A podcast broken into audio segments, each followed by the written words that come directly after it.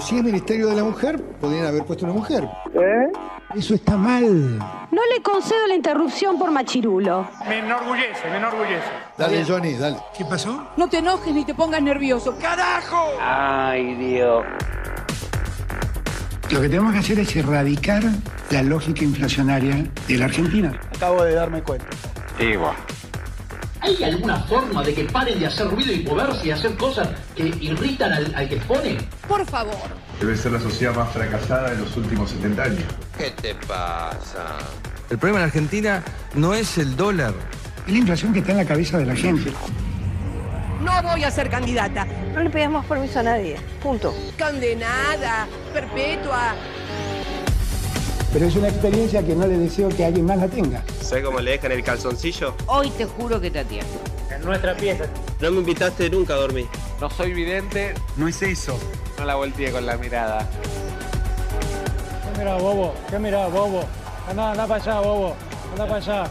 Insúlteme, es un enorme honor, es un enorme honor. Todo hace juego con todo. Lo que hay que entregar es Las ganas que tenés de vivir.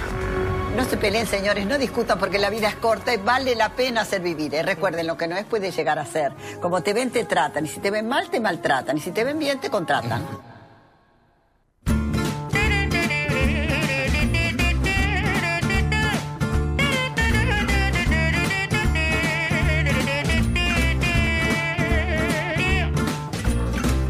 Au Ritz, je n'en veux pas chez Chanel, je n'en veux pas. Donnez-moi une limousine, j'en ferai quoi? Offrez-moi du personnel, j'en ferai quoi?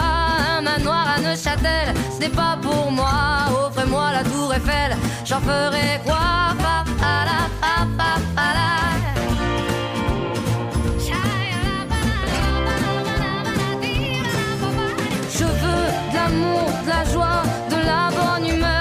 Humeur. Ce n'est pas votre argent qui fera mon bonheur. Moi je veux crever la main sur le cœur.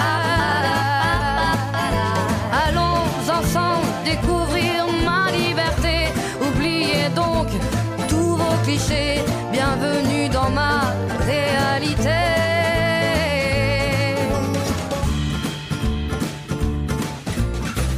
J'en ai marre de vos bonnes manières, c'est trop pour moi. Moi je mange avec les mains Y aquí estamos, señores. Muy buenos días. Buenos días a toda la gente que nos está escuchando del otro lado. Estamos aquí en tercer tiempo, como tantos años, en este eh, nuevo año que estamos ahí cumpliendo dos décadas. Es un montón. Hay veces que siento que, que nada, que no se pasó el tiempo, pero de pronto cuando la veo a Martina, que va a cumplir 20, y cuando empecé tenía, no tenía ni un añito, me doy cuenta que sí.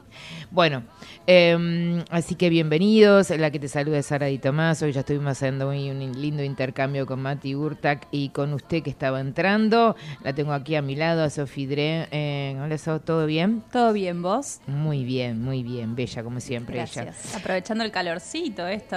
Sí, raro, ¿no? Un tiempo raro. Yo no muy contenta por la alergia que tengo. Bueno, hoy vamos a tener un poquito en, de todo.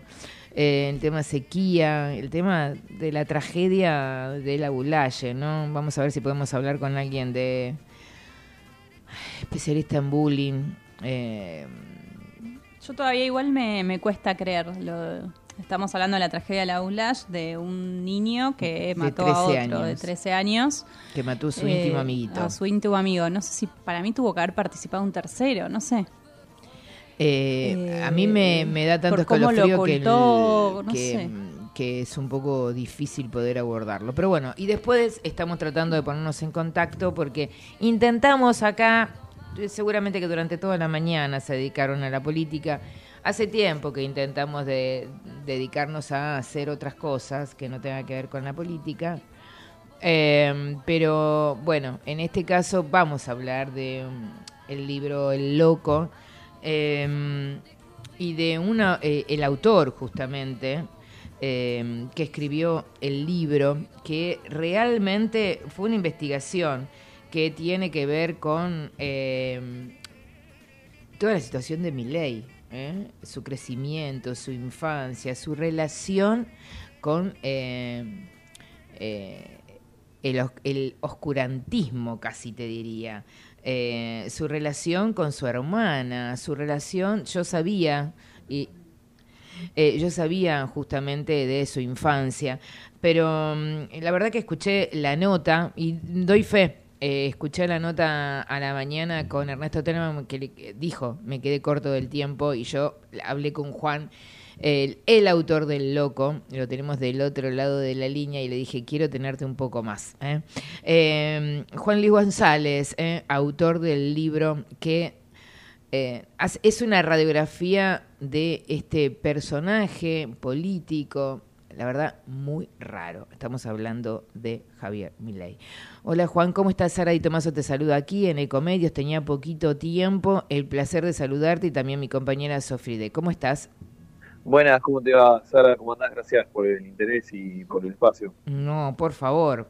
Y me dijiste que no tenías ni un minuto y medio como que te busqué en el día de ayer y la verdad que es este una explosión de notas las que tuviste. ¿eh? Eh, yo todavía no tengo el libro en mis manos, pero sí pude leer la sinopsis y escucharte en distintos medios. Eh, ¿Cómo se te ocurrió hacer el libro de Milei? Mirá, yo lo, lo, lo vengo siguiendo a él y a la nueva derecha, te diría desde el arranque del 21. Eh, Mira vos. y, y del libro puntualmente se lo llevó más o menos en septiembre, octubre del año pasado a Planeta, entonces estamos trabajando. Pero ya desde el arranque del 21 me parecía que había un fenómeno súper interesante sucediendo ahí, un fenómeno que además había llegado para, para quedarse, que pasa en el mundo entero, pero que tiene también no solo que ver con lo inmediato que, que, que es muy claro, ¿no? la inflación que no para, la inseguridad, la crisis política de este gobierno y el anterior, sino también con algo que creo que es más profundo, que es el cambio de la sociedad, el cambio de algunas capas tectónicas, por ejemplo, el nuevo modo de producción, la laborización del trabajo, la tercerización, los laburos monotributistas, etcétera, que de todo eso yo creo que Milei es, es un exponente, como lo suele ser la nueva derecha en el mundo, entonces me parecía que había algo ahí muy, muy en serio para tomar en cuenta. Me parecía además que en el periodismo no se lo terminaba de tomar en serio, ahora capaz como un poco más quizás, pero siempre veía como estaba muy dividido, capaz que a tono con esta lógica de grieta tan presente que algunos lo veían como, como un chiste casi eh, y otros veían como el mal encarnado eh, y en el medio como me parecía no había ningún análisis eh, periodístico digamos, intentando entenderlo a él y a, sobre todo a los que lo votan. Ujú. Eh, vamos a hacer un repaso y algunas preguntas. Tengo a mi compañera también acá que también este, en algún momento va a sumarse. Eh, hay como varios este, mm, eh, como juicios de valor con respecto a la infancia. Cuánto de verdad y cuánto de mentira, de que el padre lo castigaba, cuánto de verdad o de mentira el odio que le tenía a los padres, cuánto de verdad o de mentira hay de su relación con, con, con su, con su perro que lo ha clonado, cuánto de verdad o de mentira hay con el oscurantismo, con que habla con Cristo. Bueno, de todo esto es lo que pude eh, más o menos este, eh, sacar de tus notas y de la sinopsis del libro, ¿eh? que es obviamente un libro de Editorial Planeta. No, no, de todo eso que mencionás es todo, todo cierto, es así. Tuvo una vida muy eh, terrible él, con una, infancia muy co- compleja eh, de, violencia física y psicológica de parte de, sus padres. eh, una- eso se traducía en una infancia muy solitaria, sin amigos, sin pareja, que eh, uno cuando hace todo este seguimiento paso a paso de la vida de, de, de, de Milei, eh, entiende un poco más lo que significó para él la muerte de su perro barra hijo, como dice él Conan en el 17, Sí. y es ahí donde él llega a, eh, a, a- a esta- a este tipo de eh, ideas más esotéricas o más místicas, eh, entre ellas algunas sí, de, la- de las que mencionabas, eh, eh, como la- las charlas que vi al perro muerto y uno de los clones que muere al año, empiezan charlas con Dios hasta que Dios finalmente le dice que tenía una misión para él, que era ser eh, presidente y meterse en política. Eh, mi compañera te quiere hacer una, una pregunta, pero antes quiero reformularte o repreguntarte. Eh, ¿Las fuentes fueron fuentes cercanos a él o, o fue investigación que hiciste vos? Eh, sí, fueron ambas. A mí me pasó bastante curioso eh, y llamativo, que es que yo esto lo, todo esto que estamos hablando recién lo sé desde el 2018 yo tenía un ciclo de, de charlas en la Escuela de Periodismo de Perfil, eh, o sea, 2018, tres años antes de que Milei se meta en política, que era con los alumnos de periodismo, toda la mayoría eh, recién egresados a secundaria, pibe de 18 años, eh, o pibas. Eh, y en el 2018 viene, no quiero mandar en cana porque de hecho en el libro tampoco digo el nombre, pero.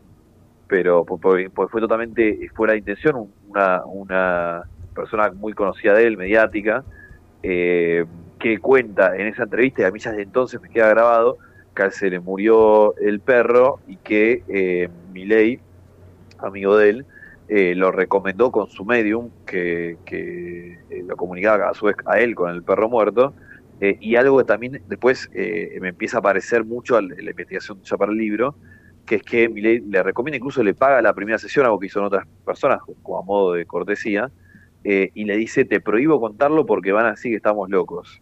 Eh, que es algo que vuelve a aparecer después cuando, por ejemplo, cuenta a unos amigos los de las tres veces que vivió la resurrección de Cristo, y ¿Qué dice, te prohíbo con-? Él dice haber visto la re- tres veces la resurrección de Cristo.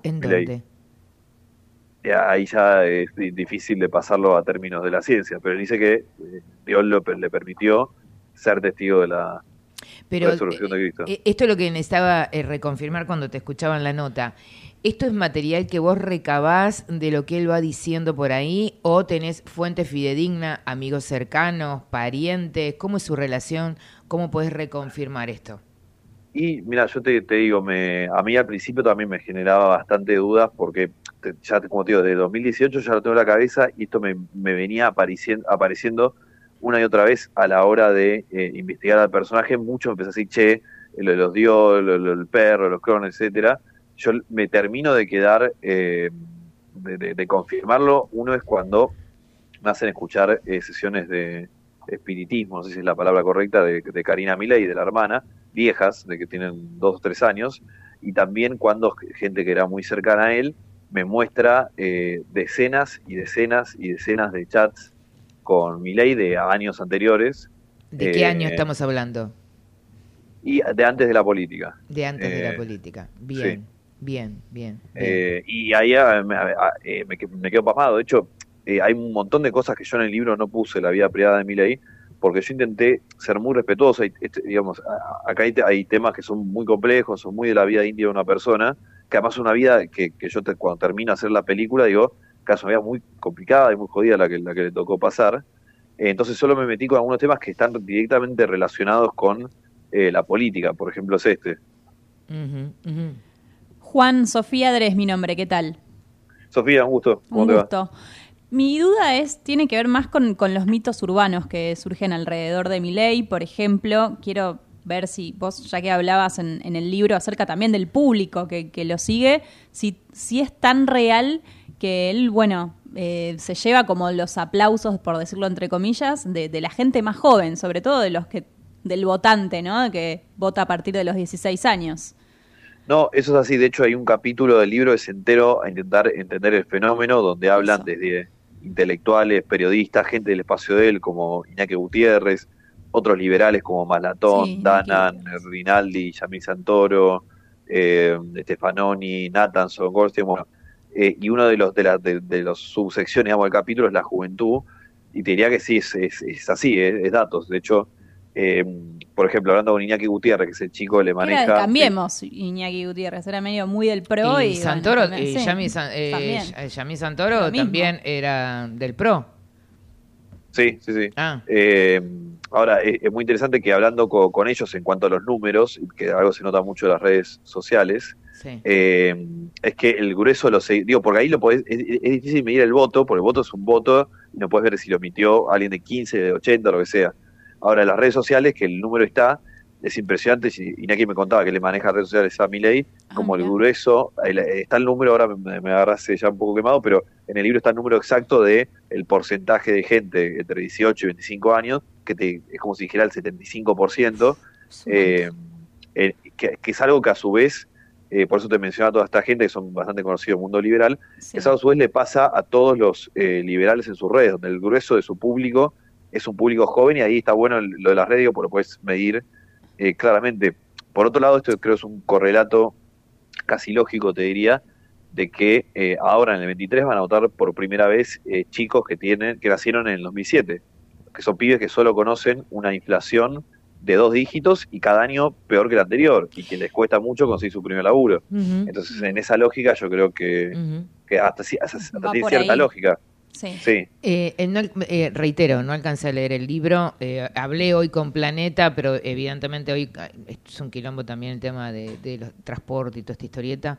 Eh, no lo tenemos todavía a mano. Eh, pero quería preguntarte, en los ul- hace 48 horas sucedieron, se sucedieron un montón de denuncias con respecto al uso mal habido del dinero que cobra por banca, que recibe este dinero a lo mejor y que presta servicio como canje sexual y todo esto también hablas en el libro Eh, mira, eh, el libro digamos, te- tiene como dos andariveles. Uno es la, lo que es más la biografía de, de siempre Sí. en función de eh, lo, lo que tiene que ver después con su lanzamiento a la política, y el otro justamente el, el partido y, y intentar ver eh, qué tanto se refleja lo que dice que es el partido, lo que dice que es el partido anticaste y lo que en verdad es.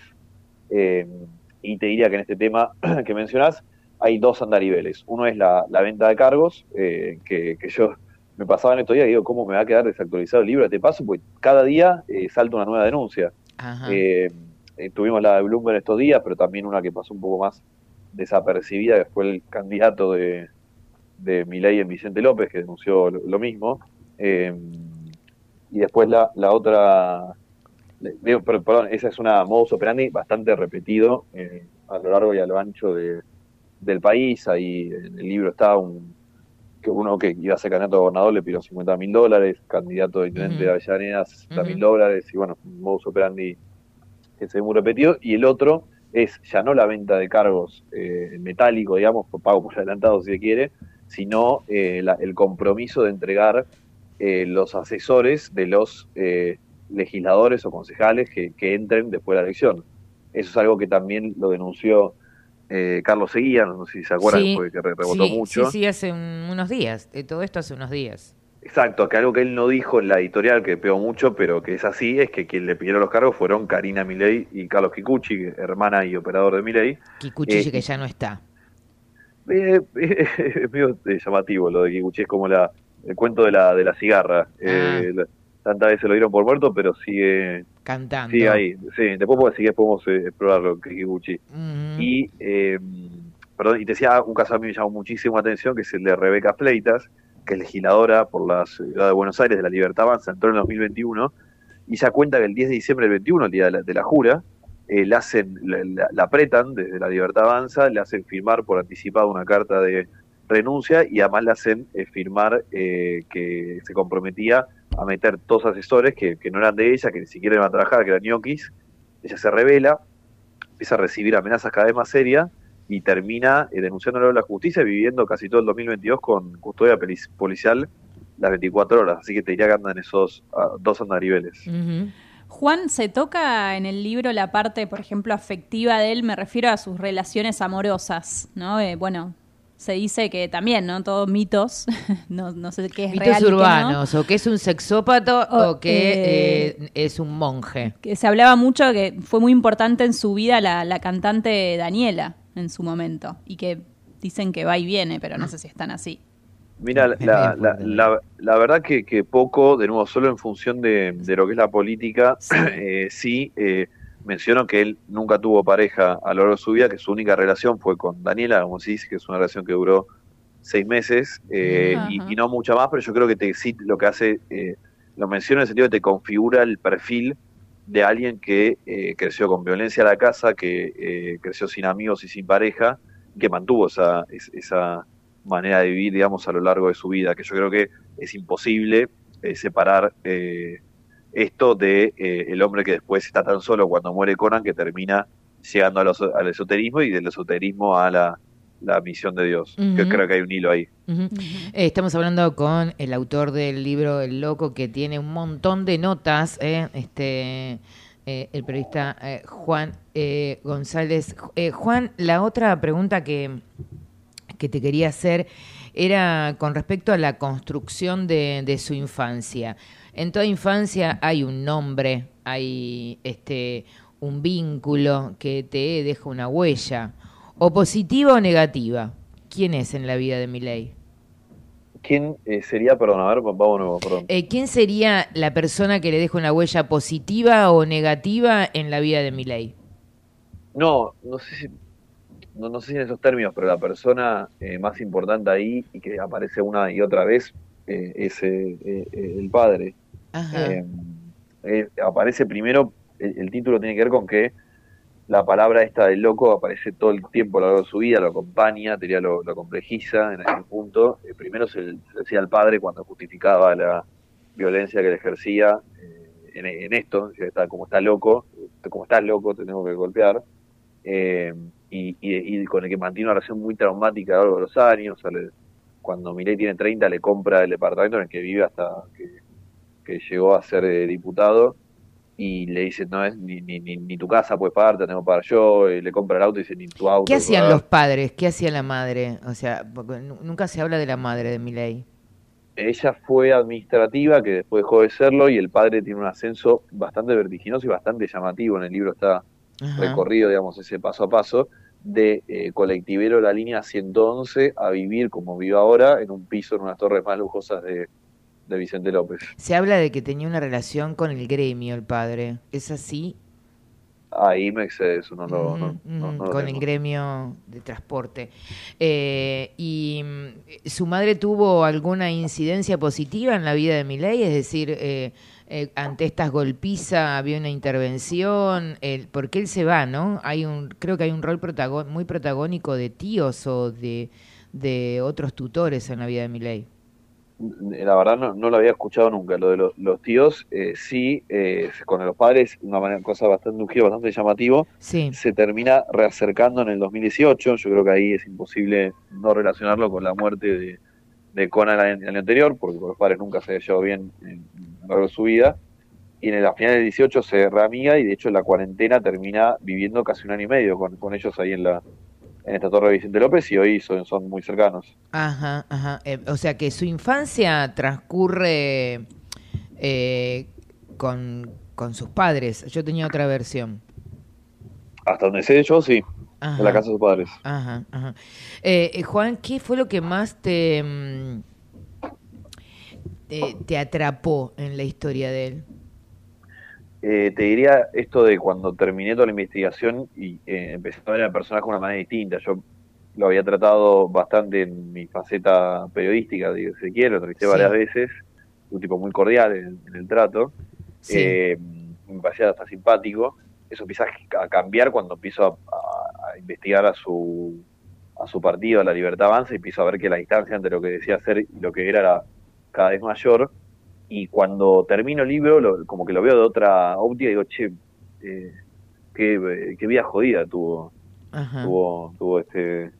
Este eh, personaje. Sí, sí. Eh, ¿Crees que, mm, por decirlo de alguna manera, esta forma de, de- de- del vínculo que tiene con la ira tiene que ver también un poco con, con el pasaje? ¿Hay vínculos que te pueden haber confirmado eh, que tiene esta cuestión de irascibilidad o es un personaje que armó? No, no, de ninguna manera. Es un personaje. De hecho, en el libro yo cuento una anécdota que, que me tocó ser eh, testigo directo, digamos. Sí. Eh, que ahí, de hecho, fue mi primera confirmación de que no era para nada un personaje en esto de, Ah, este ciclo de charlas de la escuela de perfil. sí. Él eh, vino varias veces. En la última, que la, la última menos cuando yo daba la, el ciclo fue en el 2019. eh, de que, comillas, era días antes de que eh, arranque el gobierno de Alberto Fernández y el título era de Milei hablando loas de Alberto Fernández. Ah, Pero más allá de eso, me llamó mucho la atención de que, de nuevo, el público, un público, público de 18 Perdón. años, de chicos. perdón, hablando Sí. loas de Alberto Fernández, Sí, título si lo googleás, eh, lo encontrás. Eh, Alberto Fernández es extremadamente inteligente, un tipo pragmático, lo respeto, y, no- y no me acuerdo cosas más. En el libro figuran las, las textuales, pero si lo googleás por el perfil, Milei, Alberto Fernández, Ah, bueno. te, te va a aparecer. Ya lo Eh, vamos a poner porque la verdad que es eh, increíble. Pero bueno, nadie nadie soporta te- un armario. No te debería sorprender tanto, ¿eh? Milei, Ah, ¿no? eh, hasta su el lanzamiento político siempre estuvo bastante cercano. Fue trabajó para Scioli en el 2013 al 2015. Eh, en el 2015 eh, le dio alguna ayuda a- al equipo de masa económico. Después él profundiza su... eh, para ser justo con Milei también, eh, él pasa de ser un neoclásico, como se definía él, a un libertario justamente en esos años. Eh. Entonces también capaz que ahí se la deja. Y, y para Eh, despedirte, sí. no sé si Sofía querés hacer otra pregunta, para despedirte, ¿su relación con Maslatón de amor y odio se debe a algo puntual? No eh, a este interna tan así abierto que tiene, Sí. ahí en el libro lo, lo menciono. Exacto, por eso te pregunto. Sí, y no, no, pero te voy a decir esto, que el espacio, sobre todo la- en la- no en la primera línea, sino en la segunda línea eh, de, de la libertad avanza, eh, y para abajo también es un espacio culturalmente maslatoniano, o sea, ma- Maslatón antes de la pelea con Milei estoy hablando, eh, pero igual a- incluso continúa eso, es alguien que le da un corpus ideológico, una praxis, un- hasta un lenguaje eh, a la, toda la militancia de esta nueva derecha, muy importante, es un personaje que viene hace años aparte haciendo mella en, en- en este público, eh, en- en- digo, extrapolando y exagerando la diferencia como para que se entienda, es como un Durán Barba para, para el PRO en algún momento. Entonces el divorcio entre Maslatón y Milei, más allá de lo visible, que, que- que lo sabemos, es muy, muy terrible, eh, fue como un divorcio entre papá y mamá, si quieres, en algún punto. Entonces eh, yo creo que también eso explica por qué la virulencia de esos cruces. Juan Luis González, bueno, obviamente hay que comprar el libro, ¿eh? Eh, El Loco, eh, que mm, es un, casi te diría una radiografía, una pincelada ¿eh? Eh, de, de Milley, este personaje que a mi criterio, mucho de responsabilidad tenemos los medios. Gracias por estar acá y por el tiempo que nos pudiste dar, porque sé que estabas con muy poquito tiempo, bueno, y soy media pesada y hemos logrado la nota. Así que gracias. Muchas gracias a ustedes por el interés, por el espacio y cuando quieran la, la seguimos. Bueno, un gran placer. Gracias. Te esperamos por aquí. Eh, Juan Luis González, ¿eh? este libro que eh, la verdad, sinceramente, yo pude mirar solamente la sinopsis. Yo eh, ahí lo vi en Mercado Libre. Exactamente. 6.500 cuesta. Exactamente. Si, te- si lo pedís en. Bueno, dije la marca, pero bueno, si lo pedís ahí, eh, te lo traen al otro día. Sí, sí, sí. eh, Pero bueno, vos lo eh, podemos decir. Mercado Sí, Libre. obvio. Es de- aparte está buenísimo que, que está genial que, que los libros se vendan. ¿eh? Este, de eso se trata. Eh, este, leer a mí me da felicidad, pero bueno, hay otras personas que otras cosas. Eh, Editorial Planeta. Eh, la verdad que es increíble. Yo no, no- tenemos mucho material hoy. ¿eh? Usted también tiene mucho material. Tenemos un montón de material hoy. eh, tenemos poquito tiempo, pero la vida de Milei es realmente muy, muy compleja, ¿eh? O sea, que te digan que clonaste el perro, que la hermana de es la un medium. resurrección, ¿no? De- la de resurrección, este, que él, él dice que habla con Cristo, eh, complejo. Pero bueno, igual de todas maneras, chicos, eh, hay, eh, hubo elecciones y en las últimas sacó solamente 2%. Sí, era como ¿eh? mucho humo mediático, Sí, me parece, y después hay que ver, ¿no? En los papeles, Después hay que quiénes, ver, exactamente. pensemos en las nacionales, ¿no? Después la, la verdad de la milanesa es otra cosa. Sí. A mí, creo, yo en lo personal, eh, más allá del personaje en sí que es eh, Javier Milei, a mí no me gusta quién va de vice, Victoria Villarruel, lo dije siempre. Una, una persona que, digo, lees un poquito los libros de historia, tanto que nos gusta leer, digo, se lo digo también a las nuevas generaciones, que, sepan, que conozcan, que lean un poco acerca de, de Victoria Villarruel, que muchísimas veces, eh, y no ella no lo oculta, eh, se pronunció muy a favor de lo que fue la última dictadura en 1976, digo... Igual de todas A ver, es, es solo por decir un perfil, digo, ¿quién No, queremos? Estás diciendo el 80% del perfil, pero, Bueno, eh, eh, es un todo. Da- pero ya la de- veo y Igual de todas da- maneras, insisto, de todas las elecciones, eh, ninguna tuvo un resultado importante. La gente cuando vamos a votar, nosotros a nadie le tenemos que dar explicaciones de lo que votamos. Y Por los números digo, están saber a la quién vista. votamos, por lo menos. Y los números están a la vista. Todo bien con Iñaki, todo bien con Yamil, Sa- Yamil Santoro, que en algún momento hemos discutido. Eh, hace tantos años que hacemos esto, evidentemente, evidentemente, evidentemente, no podemos vivir, como siempre digo, en la burbuja de Callao y Santa Fe. ¿eh? En la Argentina pasan otras cosas, de eso nos vamos a dedicar en el día de hoy. Eh, pero usted tiene un montón, no sé si, ¿ya vendimos, Javi? No vendimos. Bueno, cortito, cortito, véndame. cortito, se está sorteando lo que tiene que ver con los octavos de final de la Copa de Libertadores. 16 equipos van a estar jugando, así que después les, les voy a detallar. Eh, vamos a ver si, si es que se definieron o no los cruces. El sorteo arrancaba a la 1, a la, a la 1, ¿Al perdón, uno? a la- al 1. Estaba pensando en el juego en el 1. No sé por qué se me cruzó. Ahí estamos, Eh, a la uno, Así que a la vamos uno, a a la hablar de, de eso, de otras cuestiones más. Juegan los Pumas, el, el único partido que habrá este año en el país porque después hay Mundial.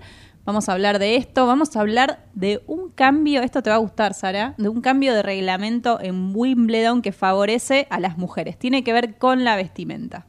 Y te digo por qué nos va a favorecer, bueno, no, a las tenistas profesionales, ¿no? Bueno, ahora en un ratito. Vendemos y volvemos con la señora Sofía Dre, que tiene hoy. Venimos con las manos llenas de noticias. Auspicia Tercer Tiempo. En la ciudad podés hacer cualquier denuncia llamando al 911.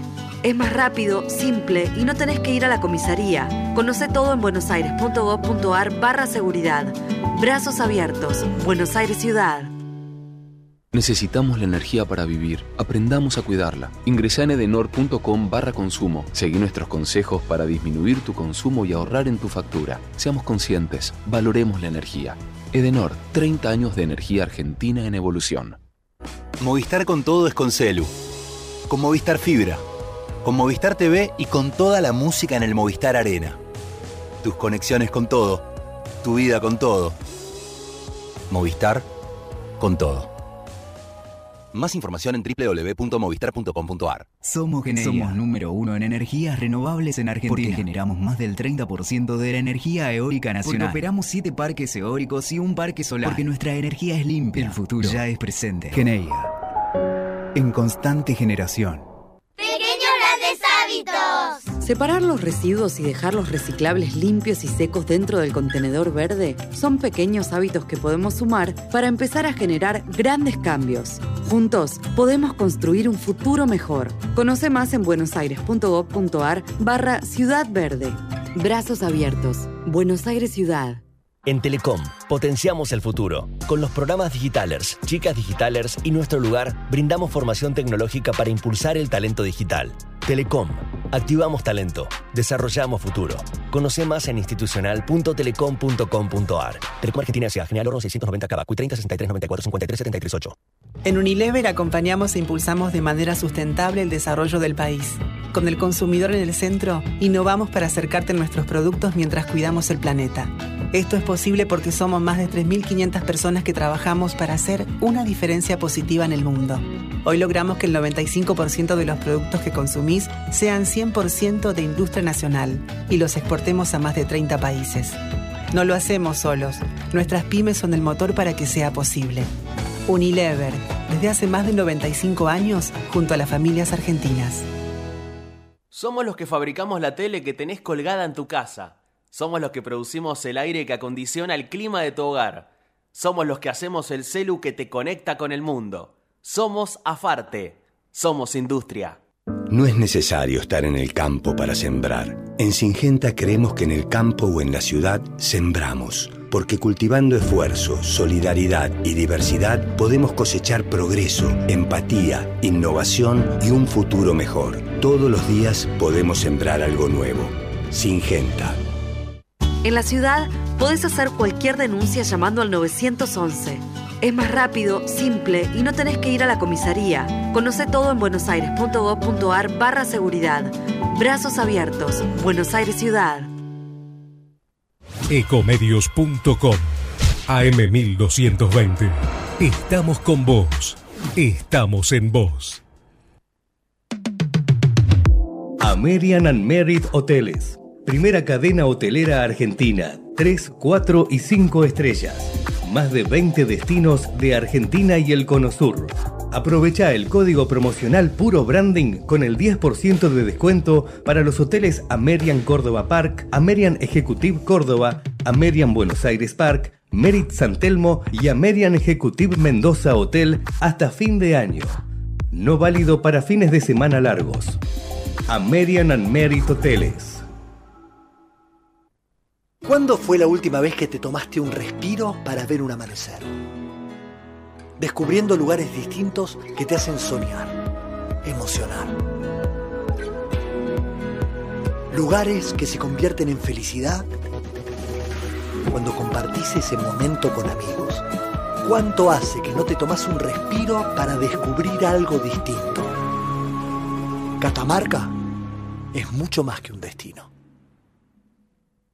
Informate en ecomedios.com. Seguinos en TikTok, arroba ecomedios 1220.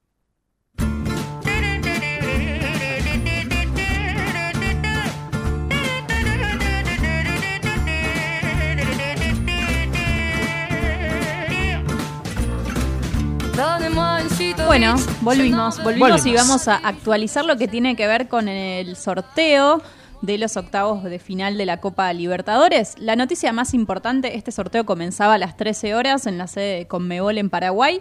La noticia más importante, creo que a nosotras nos interesa, es que no va a haber superclásicos. Se especulaba con que River y Boca eh, se cruzaran justamente en los octavos de final eh, de la Copa Libertadores.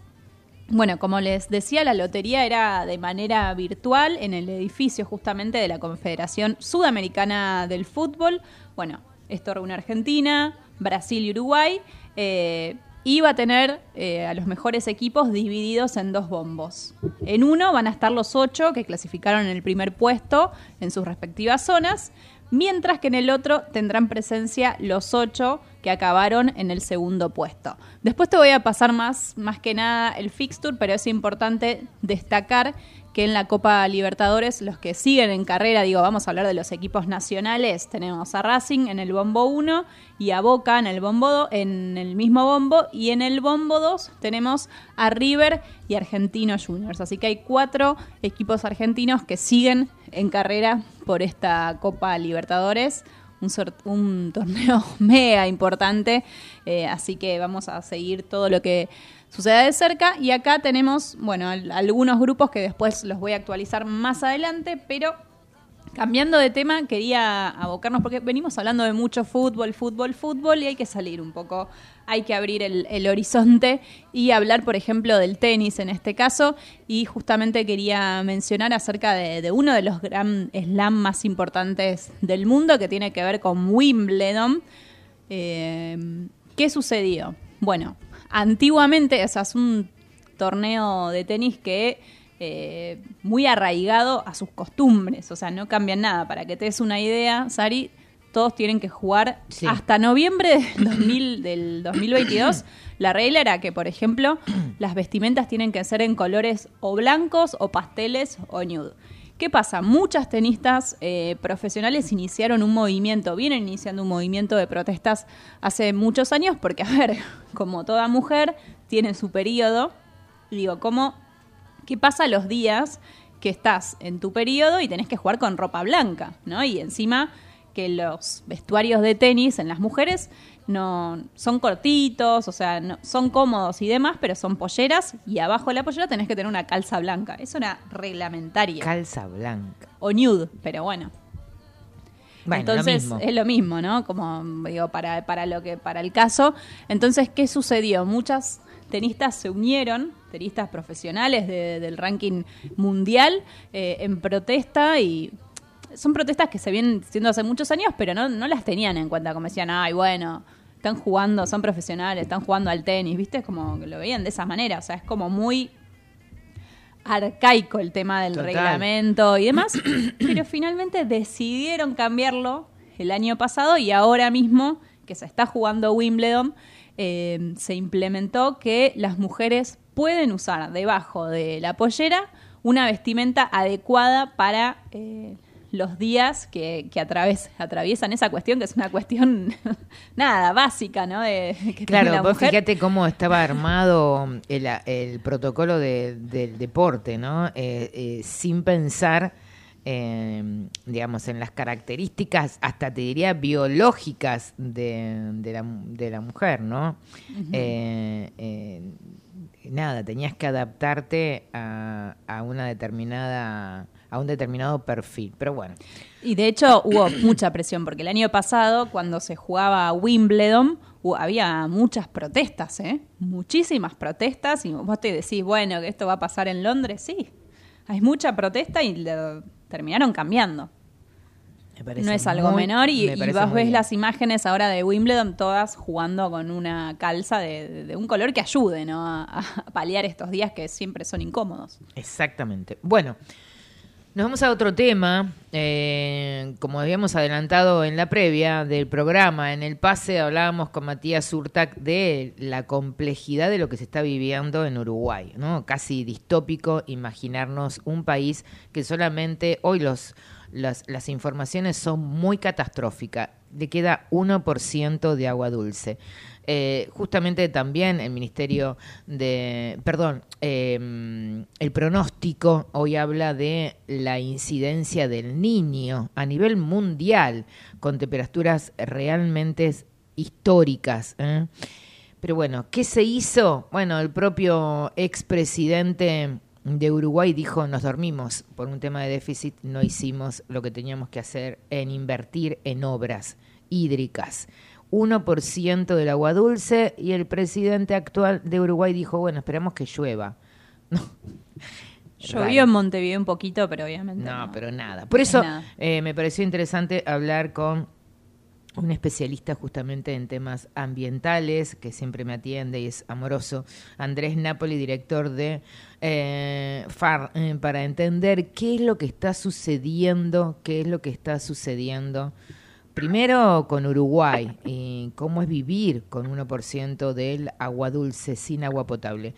Hola Andrés, ¿cómo estás? Sara y Tomaso te saluda aquí en Tercer Tiempo de Comedios. ¿Qué tal? ¿Cómo estás, Sara? Buenas tardes. Muy bien. Bueno, entender qué es lo que pasa en Uruguay. Bueno, eh, ¿qué es lo que pasa en Uruguay? Tiene que ver con estas cuestiones, sin lugar a dudas, de la imprevisión y de, tener estos temas absolutamente alejados de cualquier espacio de decisión pública. Eh, no quiero poner un paralelismo, pero pero digamos las declaraciones del presidente de Uruguay me hacen acordar a las declaraciones de un ministro que hubo acá en Argentina que cuando cuando había incendios decía bueno solo espero que llueva recemos para que llueva yo creo que eso es lo último que puede llegar a pasarle a una persona que está, eh, digamos, llevando los destinos de un país, más allá de la opinión que tengamos sobre ese presidente. Creo que es común en todos estos países que los temas que tienen que ver con las cosas más básicas, ¿eh? con, con lo que hace a la calidad de vida, el agua, el aire, no están dentro de las preocupaciones de la política ni de la gente en general tampoco, Exacto. porque creemos que... Eh, creemos estás que con estamos- eh, eh, perdón, Andrés, ¿estás con manos libres? Porque te escuchamos un poquito, ah, te escuchamos un poquito mal. Puede ser que corrijamos un poquito la... la Sí, a- ver ahora, a Ah, ahora mejor. a ver ahora, ¿estamos Eh, sí, vos sabés que em, cuando vos planteabas esto, yo hoy, eh, por supuesto que el experto sos vos, yo recordaba eso y casi subrayando lo que vos planteás, eh, nosotros hoy actualmente tenemos un ministro de Medio Ambiente que todavía yo no lo he escuchado en el último tiempo, por lo menos tiene muy poca participación. La ley de humedales duerme en el arcón de los recuerdos, la ley de bosque, hola, ¿qué tal? ¿Cómo te va? Eh, y lo que vos decís, ¿no? Eh, anteriormente también tuvimos un ministro de Medio Ambiente que era un rabino que sabía, como yo sé, de arreglar un auto, un motor. Eh, esto es porque, como dijo eh, Pepe Mujica, somos todos responsables, no la vimos venir. Es por cuidar el déficit. ¿Por qué es? Sí, básicamente porque es porque el tema no está en la agenda, Sara, no, no, no está dentro de las, de las preocupaciones de, la- de- de los que toman decisiones. Es decir, eh, mira, Uruguay y Argentina están, están en, en el final de lo que se llama la cuenca del plata. Son países que supuestamente el agua no debería ser un problema, porque sobreabunda el agua. Y sin embargo, la sequía y el cambio climático ya nos están mostrando otra realidad. Esa otra realidad es que tenemos un, eh, recurso que es escaso ahora. En algunos lugares, por supuesto, cuando algunos, algunos siempre, cuando planteo las cuestiones de cambio climático, me dicen, pero si en otros lugares inunda. Sí, porque el impacto del cambio climático es irregular. A algunos le da inundaciones, a otros le da olas de calor, a otros les da sequía. Pero lo que no puede pasar es que tengamos imprevisión sobre eso, que ya sea un tema que no esté registrado en ningún lugar. Yo a los políticos lamentablemente les escucho hablar de cambio climático alguna vez un renglón en una elección o las grandes cumbres donde participan, donde generalmente ni siquiera saben hacia dónde están eh, orientados. Entonces, es un tema que yo creo que esto ya, ya forma parte del pasado, lamentablemente el, el presente crítico que tiene Uruguay, y yo lo que creo que hay que hacer es que em- hay que empezar a previsionar estas cosas. Es decir, todo lo que significa la adaptación al cambio climático tiene que comenzar a funcionar ahora, reflejándose en los presupuestos, reflejándose en las, obras de, infraestructura y en el conocimiento que tenemos que tener como sociedad de que nuestra vida paulatinamente va a cambiar, porque la tecnología no te va a salvar de esto. Eh, en esto vamos a tener que hacer un esfuerzo general todo lo que estamos acá. Ahora, eh, imaginemos un país distópico porque 1% del agua dulce y un y ah, escuchaba hoy en la mañana muy temprano al subsecretario de Medio Ambiente del Uruguay y decía las consecuencias de vivir sin el agua. Primero, una situación que uno no imagina, hay 500.000 personas que reciben una ayuda del Estado, no pueden comprar el agua potable, solamente el Estado le está, le está acercando dos litros de agua por día, nada, nada.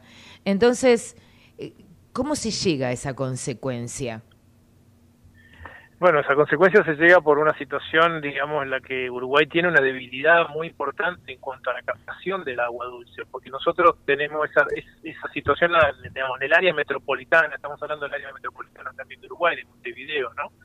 Nosotros en el área metropolitana de Buenos Aires captamos del río de la Plata, ellos no pueden captar del mar porque tiene un elevado nivel del río, porque tiene un elevado nivel de salinidad. Entonces las inversiones que habría que hacer son muy grandes en términos de energía para desalinizar. Así que eh, con dos litros de agua por día no se vive. Es, es- esa es la realidad. No. Así que Uruguay va a tener que entrar, va, va imagino yo, va a tener que tomar otras medidas, va a tener que pedir la colaboración de pa- países, digamos, que, que forman parte de sus vecinos, va a tener que importar agua o va a tener que hacer algo que- que, le Importar provea mucho más líquido a, a las personas, porque dos litros de agua, imagínense ustedes, con dos litros de agua por día bebible, porque después de agua para bañarse no, no sería problema. El tema No, ni tampoco dicen, vos sabés que, perdón Andrés, tengo acá a mi compañera que te quiere hacer un levanta, levanta la mano, ya, ya vamos, Sofi.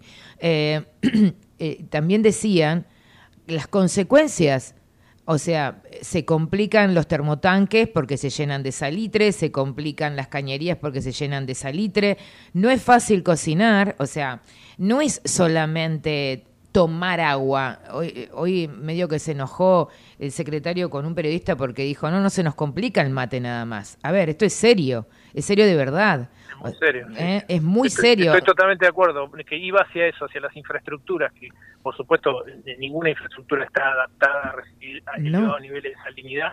Imaginémonos acá en, en la provincia de Buenos Aires, cuando tenemos el agua, las aguas duras, lo que produce eso es muchísimo más grave. Claro. Sofía. Andrés, ¿qué tal? Un gusto. ¿Cómo estás? Bien, eh, recién estaba leyendo algunos medios uruguayos que hablan de que ya en pocos días eh, Uruguay directamente, por lo menos la capital Montevideo, se va a quedar sin ningún tipo de, de reserva de agua. ¿Esto es así? ¿Es real? Y debería, eh, mira, en la Eh, medida o sea, en que no- como no que en se- 10 no se días. recarguen, en la medida en que no se recargue el acuífero sobre el cual ellos, el agua superficial sobre la cual toman agua, no van a tener disponibilidad de agua. Entonces, la medida que pensemos hoy de proveer agua puede ser una. Yo no quiero ir mucho más allá, pero yo creo que ha- habrá que pensar en, en irse, en ir hacia otros lados, porque no, no puedes mantener toda la población sin agua. Es, es una situación demasiado crítica. Yo creo que en este momento imagino que las autoridades de Uruguay el único problema que tienen adelante es este y no sé qué medidas van a tomar, pero son medidas muy, muy, muy extremas, me parece. las que Acá, por adelante. ejemplo, te, te comparto esto que me llamó la atención de, de este medio uruguayo que dice que el, el ejecutivo de, de la calle Pou ordenó la utilización de esto que estábamos hablando, de- del agua del Río de la Plata, mezclándola con los recursos hídricos dulces. Bueno, esto obviamente en un intento desesperado, ¿no? Por, por mitigar esta cuestión. Digo que Sí, eso lo- es una mezcla rara. Sí, es un, habrá que ver después los componentes, porque yo creo que no van a ser los mismos niveles, digamos, eh, físico-químicos de, de agua que se permiten para la bebida, porque ya ahí tenemos un elevado nivel de salinidad.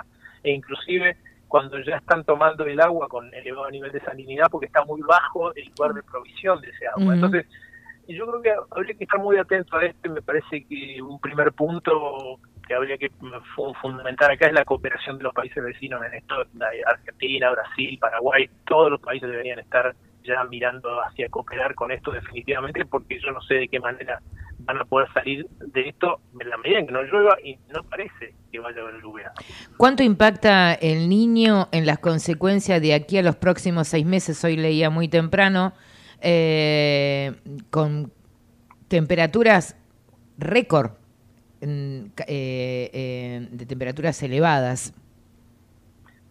Eh, estamos viviendo un proceso un proceso bastante digamos eh, se escuchó hace poco tiempo que había terminado había terminado la niña digamos y, venía el niño que es un es más benévolo en términos de, de precipitaciones nosotros estamos sintiendo un poquito más las precipitaciones ahora pero lo que pasa es que estamos estamos eh, sintiendo a nivel planetario récord de calor y esto es ya con temperaturas medias muy elevadas y entonces la, la pregunta que lo que hay que hacer es, eh, hay que llamar la atención sobre esto, no hay que ocuparse de esto cuando estamos en el, en el horno. No, ya es definitivo tarde. de la hora de calor.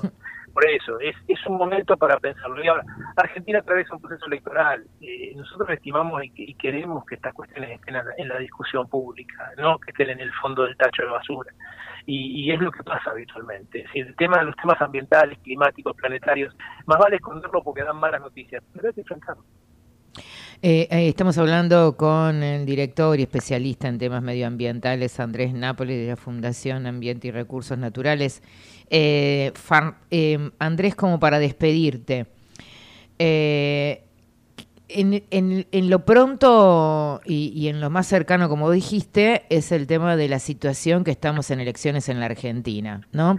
Y justamente el denominador común es el déficit.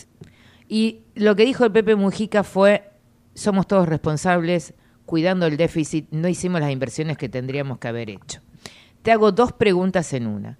En Uruguay, ¿qué posiblemente qué inversión o qué infraestructura o qué obra tendrían que haber hecho eh, que no hicieron y posiblemente que a lo mejor nosotros también no la estamos viendo? Es muy probable que, digamos, a ver, yo sin, sin conocer la situación de Uruguay, yo creo que el, el tema de la captación de agua es, es una, es una son obras de infraestructura muy importantes. Eh, nosotros, digamos, para poner un paralelismo, tenemos el río de agua dulce, ellos tienen, eso- ellos tienen río, digamos, la proximidad que tienen lo tienen mezclado con mar, entonces es mucho más complejo. Ahí habrá que estudiar qué otros lugares de captación de agua eh, superficial, estamos hablando, no subterránea, superficial tienen, qué obras de infraestructura o qué, eh, digamos, cuestiones tienen que hacer para evitar la salinización. Desde ya digo que la desalinización del agua son obras súper costosas, sumamente, digamos, de gran consumo de energía. Israel lo tiene, pero yo no sé si Uruguay estaría en condiciones de afrontar esos procesos. Ahora, si entra en un proceso extremo, bueno, y no le queda otra alternativa, habrá que paliarlo eso con ese tipo de obras de infraestructura que desde ya no son a inmediata, van a ser a años de, de trabajo. Ah, y ese es bueno. problema.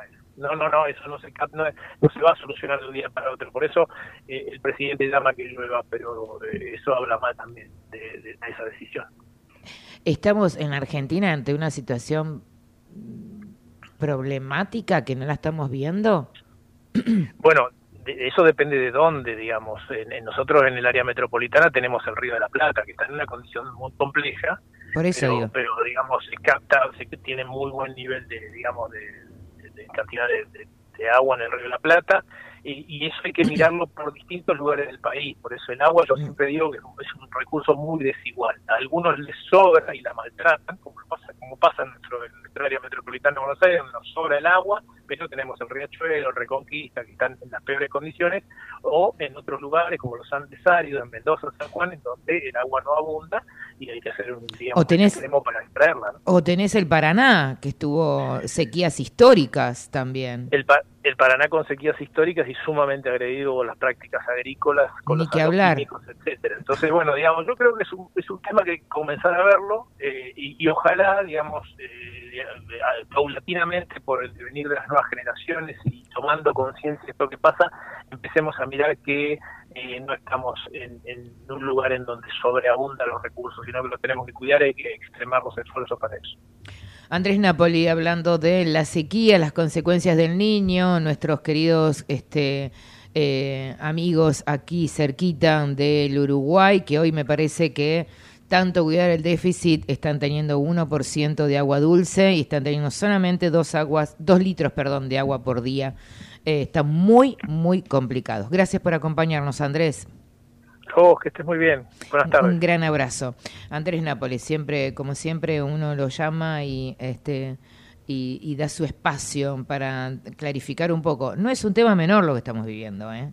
No es joda, como diría. Eh, no es un tema menor. Quien conoce Uruguay, quien uno se ha acercado a Uruguay, eh, y a mí lo que más me llamó la atención hoy es escuchar que decían que hay 500.000 personas que reciben acompañamiento del Estado.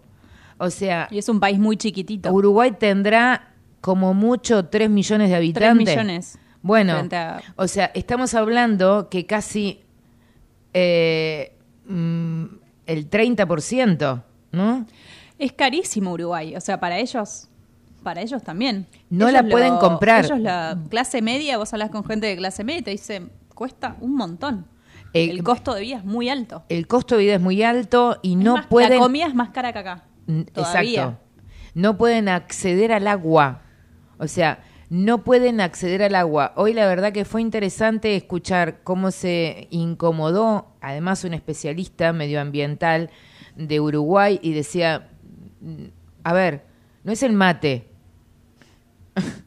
no es el mate, es una persona hipertensa que no puede consumir hasta inclusive un agua mucho más cara, que es el agua que no debe estar mineralizada, porque hay algunas aguas que uno compra embotelladas que una persona hipertensa no la puede tener, tomar porque tiene mucho sodio, con lo cual eh, no es un tema menor lo que se está viviendo en Uruguay.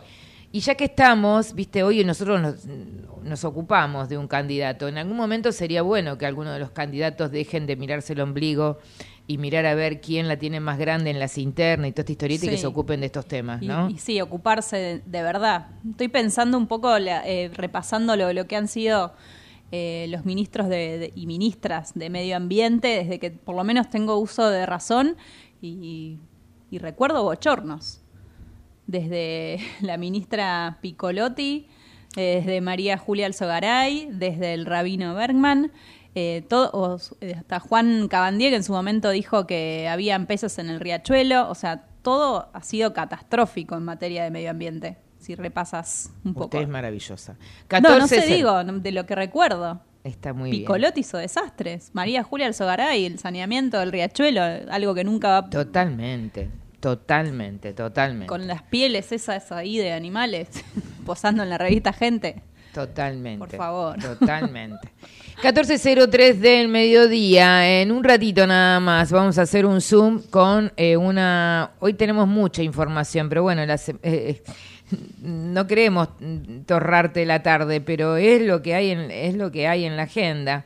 Eh, va a venir Lorena Marino y vamos a hablar un poco de lo que está sucediendo mezclado la ansiedad con la incertidumbre ¿eh? entre las pasos, la falta, esto que estuvimos hablando recién, de políticas que nos enamoren un poquito, que nos den un poquitito de confianza. De eso va a hablar la señora Lorena Marino en un ratito. Y nos vamos a dedicar a un tema muy trágico, que es el que está viviendo Córdoba, con la situación de un niño de 13 años, porque es un niño de 13 años y otro niño más, eh, este, que ver de qué manera acompañar esta situación, ¿no? Por eso vamos a hablar en un ratito nada más. Ahí Javi está preparando las líneas. Eh, vamos a una tanda, volvemos, tenemos un Zoom con un especialista en ciberbullying. ¿Usted tiene algo para venderme, señora? Vamos a hablar de Enzo Pérez, hombre de River. ¿Qué va a pasar con el futuro? Okay. Su futuro. Desde Buenos Aires, transmite LRI 224, AM 1220, Ecomedios. Cuando una ruta se asfalta, crecemos. Cuando una escuela se construye, hay un futuro mejor. Cuando un hospital te atiende, tus derechos se respetan. Con vos es posible. Todas y todos por la provincia. Unidos, hacemos más. ARBA, Agencia de Recaudación de la Provincia de Buenos Aires. Informate en ecomedios.com.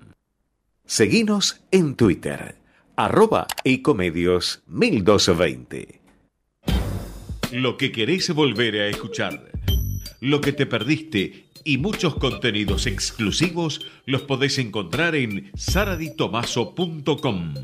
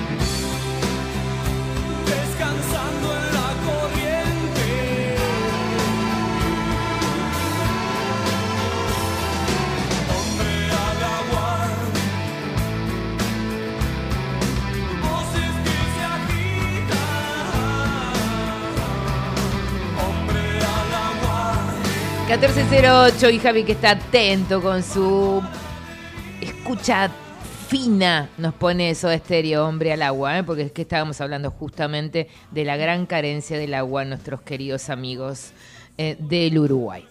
Vamos a poner un poquito en contexto de qué vamos a hablar ahora. Argentina, en mayo, eh, en mayo, si no me equivoco, si no me equivoco, a mediados de mayo es el Día Mundial, o por lo menos en la Argentina, sobre el compromiso con, sobre, sobre el ciberbullying, o no bullying, o el compromiso de no bullying en el colegio. Y en este sentido voy a poner, extenderme un poquitito mientras preparamos este, un Zoom con un especialista. Eh, Eh, mientras tanto, es importante destacar, subrayar y poner en contexto que me parece que hay como lugares comunes que dicen, che, a mí también me decían narigón cuando era pibe, che, a mí también me decían gordo cuando era pibe, che, a mí también me decían petiza cuando era chica. Pero la diferencia es la obsesión hacia una sola persona, si no me equivoco, y que además ahora, con la situación de las redes y de los medios que tienen los chicos al alcance, Peor. claro. A mí me pasó de chiquita en el colegio que me decían Tucán, bueno, todas esas cosas. Tuvieron que ir mis padres a hablar al colegio. Pero digo, no sé cómo, cómo se maneja ahora. Digo, con las redes, el ataque debe ser mucho más cruel. Claro. No teníamos ni Facebook. No. Eh, como bien decía Sofía hace un ratito, hay una serie sumamente interesante que se las- los que pueden, se los súper recomiendo. Una serie que estuvo en Flow. Nosotros hicimos notas acá con uno de los actores que justamente era un niño que tenía una pequeña situación eh, un poco a lo mejor eh, más reservado y tenía y vivió una situación de bullying. Eh, en la Bulaye, en Córdoba, se dio, si no me equivoco, hace 48 El mundo horas. de Mateo. El la mundo de Mateo. Tato, gracias, de gracias, Flow. gracias, amor. El mundo de Mateo. Eh, mírenla para entender, ¿eh? para entender que me parece a mí que de, no, de cualquier hogar sale un niño que hace bullying y también de cualquier hogar no tenemos un niño el que es bulineado. Pero para hablar de esto vamos a hablar con Javier Lombardi. Él es este especialista en, obviamente, en todo lo que tiene que ver en concientización, seguridad digital, en también en, en todo lo que tiene que ver con el tema de cómo cuidar a, los hijos en situaciones de, mm, de inseguridad con respecto al mundo digital, que se duplica, porque antes cuando éramos chicos quizás salíamos del colegio, llegabas a tu casa y se terminaba el acoso, pero ahora se amplifica. Lo tenemos del otro, del otro lado, está en línea y en Zoom, así que tenemos el, el disfrute de escucharlo. Hola Javier, ¿cómo estás? Sara y Tomaso te saluda aquí en Ecomedios y eh, Sofi Dre, eh, que nos acordábamos, no sé si pudiste ver la serie El Mundo eh, Mi Mundo Mateo. Hola Sofía, hola Sara, ¿cómo están? ¿Qué tal? En particular, la serie que mencionaron no, pero sí, y estuvimos tratando mucho el tema de una serie Control Z, Ah. que está de la plataforma de la N, o también 13 razones para, que Uh, son dos series que tuvieron a nivel global eh, mucho de qué hablar sobre el tema de- del acoso, del bullying y del ciberbullying en particular. Vos bien decías, el, el 16 de, de mayo, de junio, discúlpame, de este año fue em, el, el Stop Cyberbullying Day, ¿sí? Ese día en el que todos, eh, bueno, ponemos el foco en esta problemática que tanto nos preocupa y que, bueno, como vos decías, vuelve a, a ponerse de relevancia con el caso de Joaquín en la Bulash en Córdoba. Em, planteabas algo sumamente interesante, Javier. Insisto, estamos hablando con Javier Lombardi, poniendo un contexto, la situación trágica que está viviendo un pueblito eh, en la Bulaye eh, con respecto a dos adolescentes. ¿m? Eh, ¿Qué sucede que no vemos los adultos en el mundo de el bullying, en el mundo escolar, en un colegio, en un barrio, amplificado al ciberbullying, o marcame si es una, hay una diferencia en este sentido, porque tengo entendido, eh, hay una investigación de, libre, de la organización Libre de Bullying, que Argentina es uno de los países que más cantidad de casos de bullying tiene. A ver, evangelizanos un poco. Bueno, ahí me, me parece interesantísimo que hayas mencionado a Libres de Bullying, a María Sisman. Es quien en nuestro país más ha hecho, de hecho, con, con nuestra organización y con muchas otras, para poner siempre el énfasis en la necesidad de, bueno, por ejemplo, ¿sí? generar vínculos, generar relaciones empáticas, ponerse en el lugar del otro el momento de vincularnos. Algo muy importante también, esta necesidad que a veces tenemos padres, madres, educadores, de entender cómo puede ser si yo no me di cuenta. Y bueno, algunos de estos, de estos signos que eh, yo siempre hago mucha referencia a la mirada. ¿sí? A veces nos dedicamos mucho a mirar lo que nos importa solo a nosotros como individuos y tenemos alrededor niños, niñas, adolescentes que están en etapas de evolución y que deberíamos acompañar fundamentalmente, por ejemplo, en el cambio de sus miradas, ¿sí? en el ánimo. A veces, bueno, María habla de que se apagan. ¿sí? Uno ve que un chico o una chica se apagaron, ¿no? Eh, también es importante, y esto mencionabas vos, la diferencia entre bullying y ciberbullying, ¿no? Bueno, el bullying, y decía Sofía, en mi caso también en quinto y sexto grado lo sufrí, eh, se terminaba en esa época cuando uno salía del ámbito escolar o de practicar un deporte o de algún ámbito social que compartía con, con otras personas de su misma edad. Ahora, el ciberbullying lo que tiene es la capacidad de amplificar esta situación y de además seguirme las 24 horas del día, los 365 días del año, y no solo eso, porque es parte de nuestra huella digital, lo que Internet dice de nosotros. Entonces, todo este material nos va a acompañar cuasi de por vida, a menos que, bueno, vayamos gestionando con las diferentes plataformas la posibilidad de, como es un contenido que nos agrede, ¿sí? Definitivamente podemos hacer esto con las, con las plataformas, ¿no? Ponernos en contacto y pedir que ese material no se indexe o se, bueno, baje de la plataforma porque claramente las plataformas, los términos y condiciones de uso hablan que no podemos, ¿sí? Eh, postear material, por ejemplo, violento. Eh, Javier, ahora volviendo al caso de la Bulaye, volviendo al caso, era un íntimo amigo, era, eh, las familias eran amigas. Eh, eh, no solo eso, sino que eh, el colegio plantea, no tenemos nosotros acá caso de bullying. Hay como cierta, hay como cierta, hay como cierto negacionismo de las instituciones, es decir, en este colegio no, Eh, ¿es, ¿es parte de que nos falta crecer al respecto? Bueno, eh, profesionalmente yo trabajo mucho con, con colegios e instituciones educativas en fomentar lo que suelo decir, suelo llamar un círculo virtuoso, ¿sí? La, bueno, la estructura educativa, directivos, docentes y, y el staff del colegio, con familias y con niños, niñas y adolescentes, formando la comunidad educativa, pero realmente consciente. ¿Por qué? Porque, por ejemplo, y vos lo decías bien, ¿Qué pasó? En este caso en particular, todavía muy bien no lo sabemos, No. se están dando los primeros pasos de la investigación, así que digo, yo voy a hablar en genérico para que podamos esto trasladarlo a cada una de nuestras comunidades educativas, ¿no? ¿Qué pasó que la palabra no circuló? ¿Qué pasó que Claro. entiendo por lo que estuve leyendo en medios que la familia fue al colegio y planteó esta situación? ¿No? Se trabajó intraáulico, se trabajó porque sabemos que hay acuerdos de convivencia en todas las comunidades educativas, todos los años se actualiza esto. ¿Está el espacio digital dentro de ese acuerdo de convivencia como un espacio en el que nos vinculamos y que no es válido que nos vinculemos desde justamente la violencia, los malos tratos? Bueno, estas son cosas que definitivamente en este círculo virtuoso tenemos que fomentar. El buen trato, la empatía, el estar no solo mirando mis necesidades, sino las necesidades de los demás también.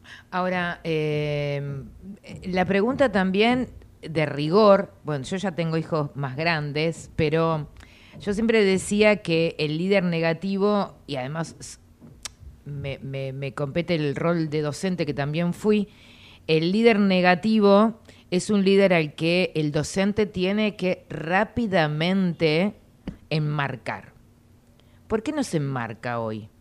¿Qué pasa? ¿Los padres somos, en este sentido, nos incomoda que le pongan más límite a nuestros hijos? ¿Somos más eh, laxos en este sentido? ¿No hay un concepto sano del límite en este momento? Bueno, a ver, no soy psicólogo. ¿sí? así que voy a opinar justamente desde, desde ser profesor y ser padre de adolescentes. Creo que los límites estructuran, los límites cobijan. Entonces, sí, creo que definitivamente deberíamos estar eh, por lo menos más abiertos a la necesidad de andamiar estas vinculaciones con límites, a ver, desde nuestra familia, Nosotros tenemos que ser ejemplo para nuestros hijos al momento de, vincularnos digitalmente también. O sea, si yo soy el primero que ante algo que no me gusta voy a Twitter y expongo mi opinión negativa, la peor, ¿sí? Inclusive, muchas veces como adultos veo en algunas, en algunas comuni- comunidades que no solo tienen, que esto muchas veces lo referimos a los, a los niños, a las niñas, tienen un perfil público donde se manejan con cierta etiqueta, ahora también tienen un perfil privado o cuasi anónimo, sabemos que, en- que en Internet la anonimidad es, es algo bastante discutible, ¿sí? donde no tengo empacho de ir contra quien sea.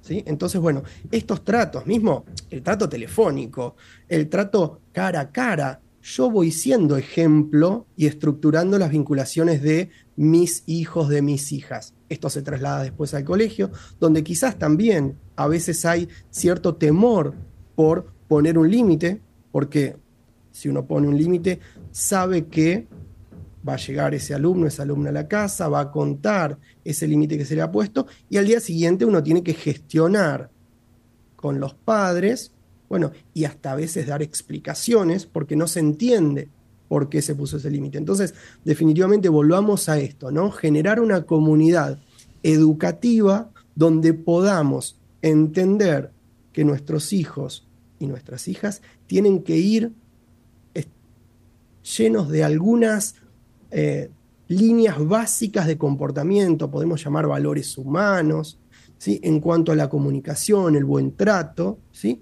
y que desde el colegio se va a apoyar esto mismo. ¿no? Y entonces yo creo que de esta forma, definitivamente, trabajando desde la comunidad educativa, es como se pueden sobrellevar estos casos. Y También lo- hay que ser muy concretos en este sentido. Una vez que la violencia anida una comunidad educativa, el trabajo tiene que ser mayor, muchísimo más importante diariamente. Eh, eh, por último, no sé, Sofía, si querías hacer una pregunta. Quería compartir con Javier, ¿qué tal? ¿Cómo estás? Eh, una Hola, mirada ¿cómo que tengo que, que digo que capaz es cerrada, pero sacando el caso de la Bulash y lo que sucede en el mundo de las redes sociales, que es para mí completamente violento en muchos casos, me da la sensación de que en general, eh, no sé si vos lo, lo ves así, los niños y, y las niñas de estas últimas genera- generaciones, hablo de, no sé, 2003, 2004 para arriba, eh, vienen como mucho menos crueles en cuanto hace 20 años atrás, digo, lo- yo hace 20 años atrás iba a la escuela y, y nada, era como, el bullying era cruel, digamos, pero como, como dije antes, se terminaba en la escuela. A ver, eh, basta a veces con ir a algún streaming en Twitch, en YouTube, en Discord y ver y leer los chats para darnos cuenta que, a ver, sí, quizás un poco lo que decía, ¿no? Eh, y, y refiriéndome a Instagram en particular, que es una de las redes que más utilizan los, los chicos y las chicas hoy con TikTok, ¿no? Sí. Tienen un perfil público, un perfil más, bueno, eti- etiquetado o de buenas normas, ¿sí? Pero también tienen un Finsta, un fake Instagram, ¿sí? O un perfil más donde puedo desfrontalizarme.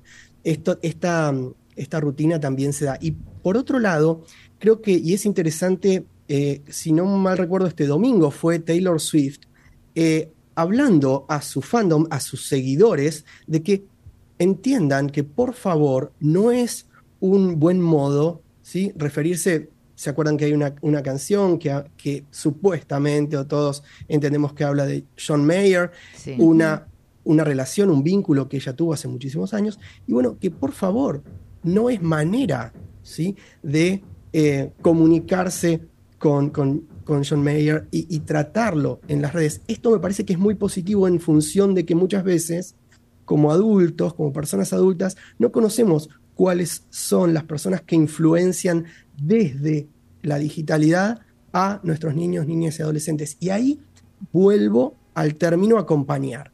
Si yo puedo, logro acompañar a mis hijos, a mis hijas, a mis Está. alumnos en sus gustos, en cuáles son esas personas que influencian, definitivamente ahí también encuentro muchas veces explicación a las dinámicas comunicacionales que se dan. Eh, y por último, Javier Lombardi, de la organización Cibersegura, para hablar y enmarcar de lo que estábamos hablando hoy, de la, de la tragedia que se vive en un pueblito muy chiquito, La Ulaye, que tiene como protagonista dos criaturas de 13 años. Eh, nos damos cuenta como adultos que tenemos la persona que sería en este sentido el victimario, que es el que genera o es el que arma la construcción de- de- del maltrato, que de última el bullying es un maltrato.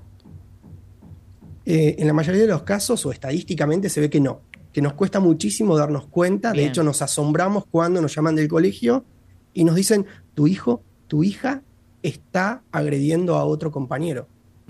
Realmente esto cuesta, por eso volvamos algunos pasos atrás a esto que decía, tener una mirada no solo para conmigo como persona, sino para con mi familia, para con mi comunidad. Es importantísimo involucrarnos ¿sí? en, eh, bueno, justamente estas vinculaciones, estas formas de vincularnos. Y algo también importante que creo que en el caso de la ciberseguridad podemos aportar, ¿no? Gestionar nuestra identidad y- huella digital, que dice la red de nosotros, proteger nuestros perfiles, ¿sí? Ya no solo desde una contraseña, sino desde el segundo factor de autenticación, porque definitivamente es parte de nuestra información personal la que muchas veces exponemos en redes sociales. Tener nuestros dispositivos protegidos, porque muchas veces pasa, me ha tocado eh, gestionar casos en los cuales dice, bueno, pero eh, agarró mi teléfono y publicó desde ahí o mandó el mensaje violento desde ahí. Y bueno, tenemos nuestros dispositivos bloqueados para que solo yo pueda acceder a ese dispositivo o como muchas veces sucede, vemos esto en, chicos y chicas, que tienen, por ejemplo, si el, si el eh, dispositivo tiene huella digital ¿sí? o reconocimiento facial, tienen más de una huella de amigos, amigas dentro del teléfono, entonces cualquiera de ellos lo puede abrir. Lo mismo con reconocimiento facial. Son estas pequeñas cosas en las cuales nos damos cuenta que la ciberseguridad es algo a lo que tenemos que primero abrazar y después ir madurando o evolucionando como ciudadanos digitales. Eh, muchísimas gracias por acompañarnos y para hacer eh, nada, para poner un poquito de blanco sobre esta tremenda oscuridad que se está viviendo en Córdoba.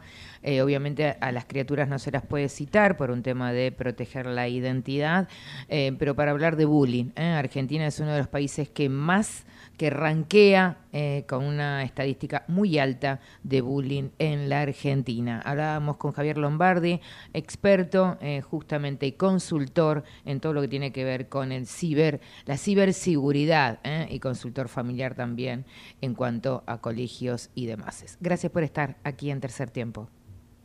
Muchas gracias a ustedes. Gracias. Eh, bueno, eh, la verdad que el- el- la situación realmente de la Gulaye de Córdoba es tremenda. Uno puede ver a la criatura que está yendo con su amigo, el celular se cae, van en bicicleta, el, el niño luego vuelve al colegio. Eh, Es muy, es muy loco porque si el que vio la serie El mundo de Mateo arranca Igual. con una escena igual. Van dos niños en una bicicleta Igual, y bueno, ahí arranca igual. el desenlace. Me sorprende un montón. A mí también me sorprendió un montón, pero mm, no quiero, no quería imaginarme que posiblemente se pueda replicar un ejemplo así, porque hacía mis cálculos y mi cabeza y digo, pero no, esto eran niños niños cuando sucedió Mundo Mateo, porque es una serie, si no me equivoco, que tiene dos años. Sí. Más o menos. 2021. Claro, exactamente, porque se dio en plena pandemia. Bueno, Eh, nada, tenemos como de, tenemos como de todo, eh, tenemos, eh, tenemos como de todo, tenemos, y bueno, y Sena que se autopercibe mujer, no, así que es- eh, está pidiendo que eh, ya hay casos así, ¿eh? Sí, En hay un Santa Fe montón. Yo digo, ¿qué? hay varios casos así. ¿Y es? Y la justicia no lo ha tenido como una situación de penalidad como para observar los casos, ¿no? Pero en Santa Sí, Fe pero ya lo se usan como instrumento para zafar, ¿no? Claramente. Eh, claramente, No, claramente, exactamente. 14.29, 14.30. En un ratito viene la señora Lorena Marino. Ah, ya está por aquí. Bueno, va entrando. Entonces nosotros nos acariciamos con un tema y nos adentramos para entender un poco y relajarnos y pensarnos. Vamos la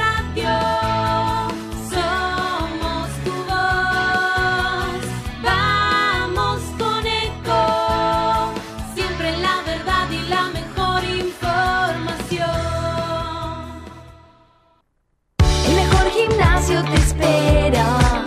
Elegí las clases que quieras.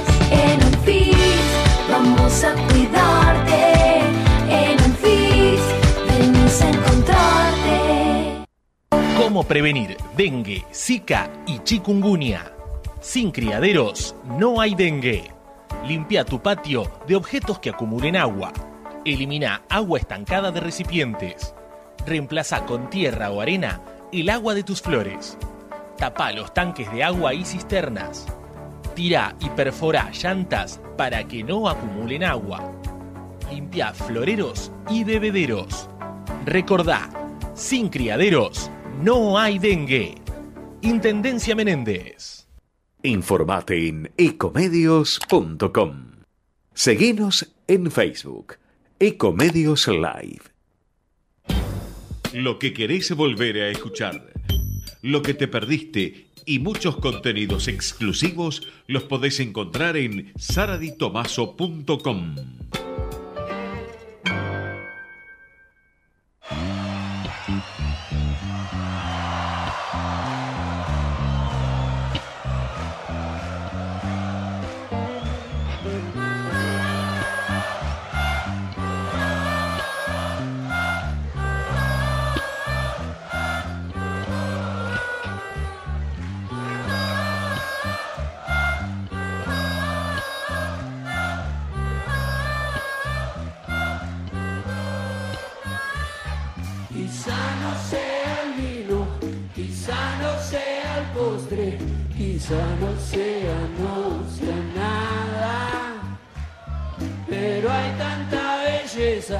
tirada en la mesa, desnuda toda rebalsada.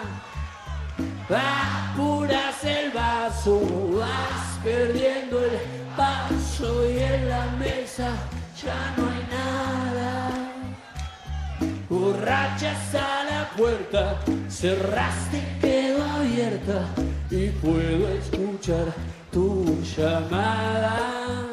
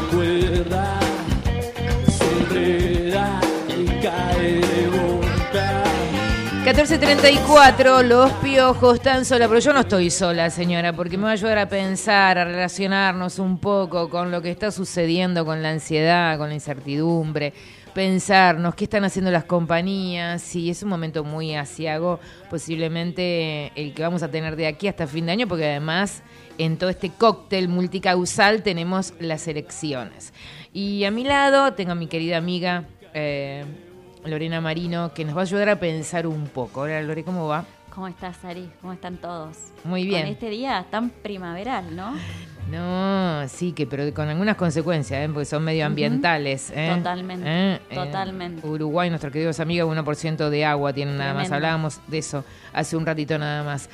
No fueron muy buenas noticias las que tuvimos hoy, todas, Ah. todas notas medias complicadas, pero bueno, queremos escucharte ahora a, a ver si podemos bajar un poco, repensarnos. eh, y hablábamos ayer, si no me equivoco, Lore, sobre la ansiedad que estamos viendo, ¿no? En todos los escenarios, en el mundo laboral también.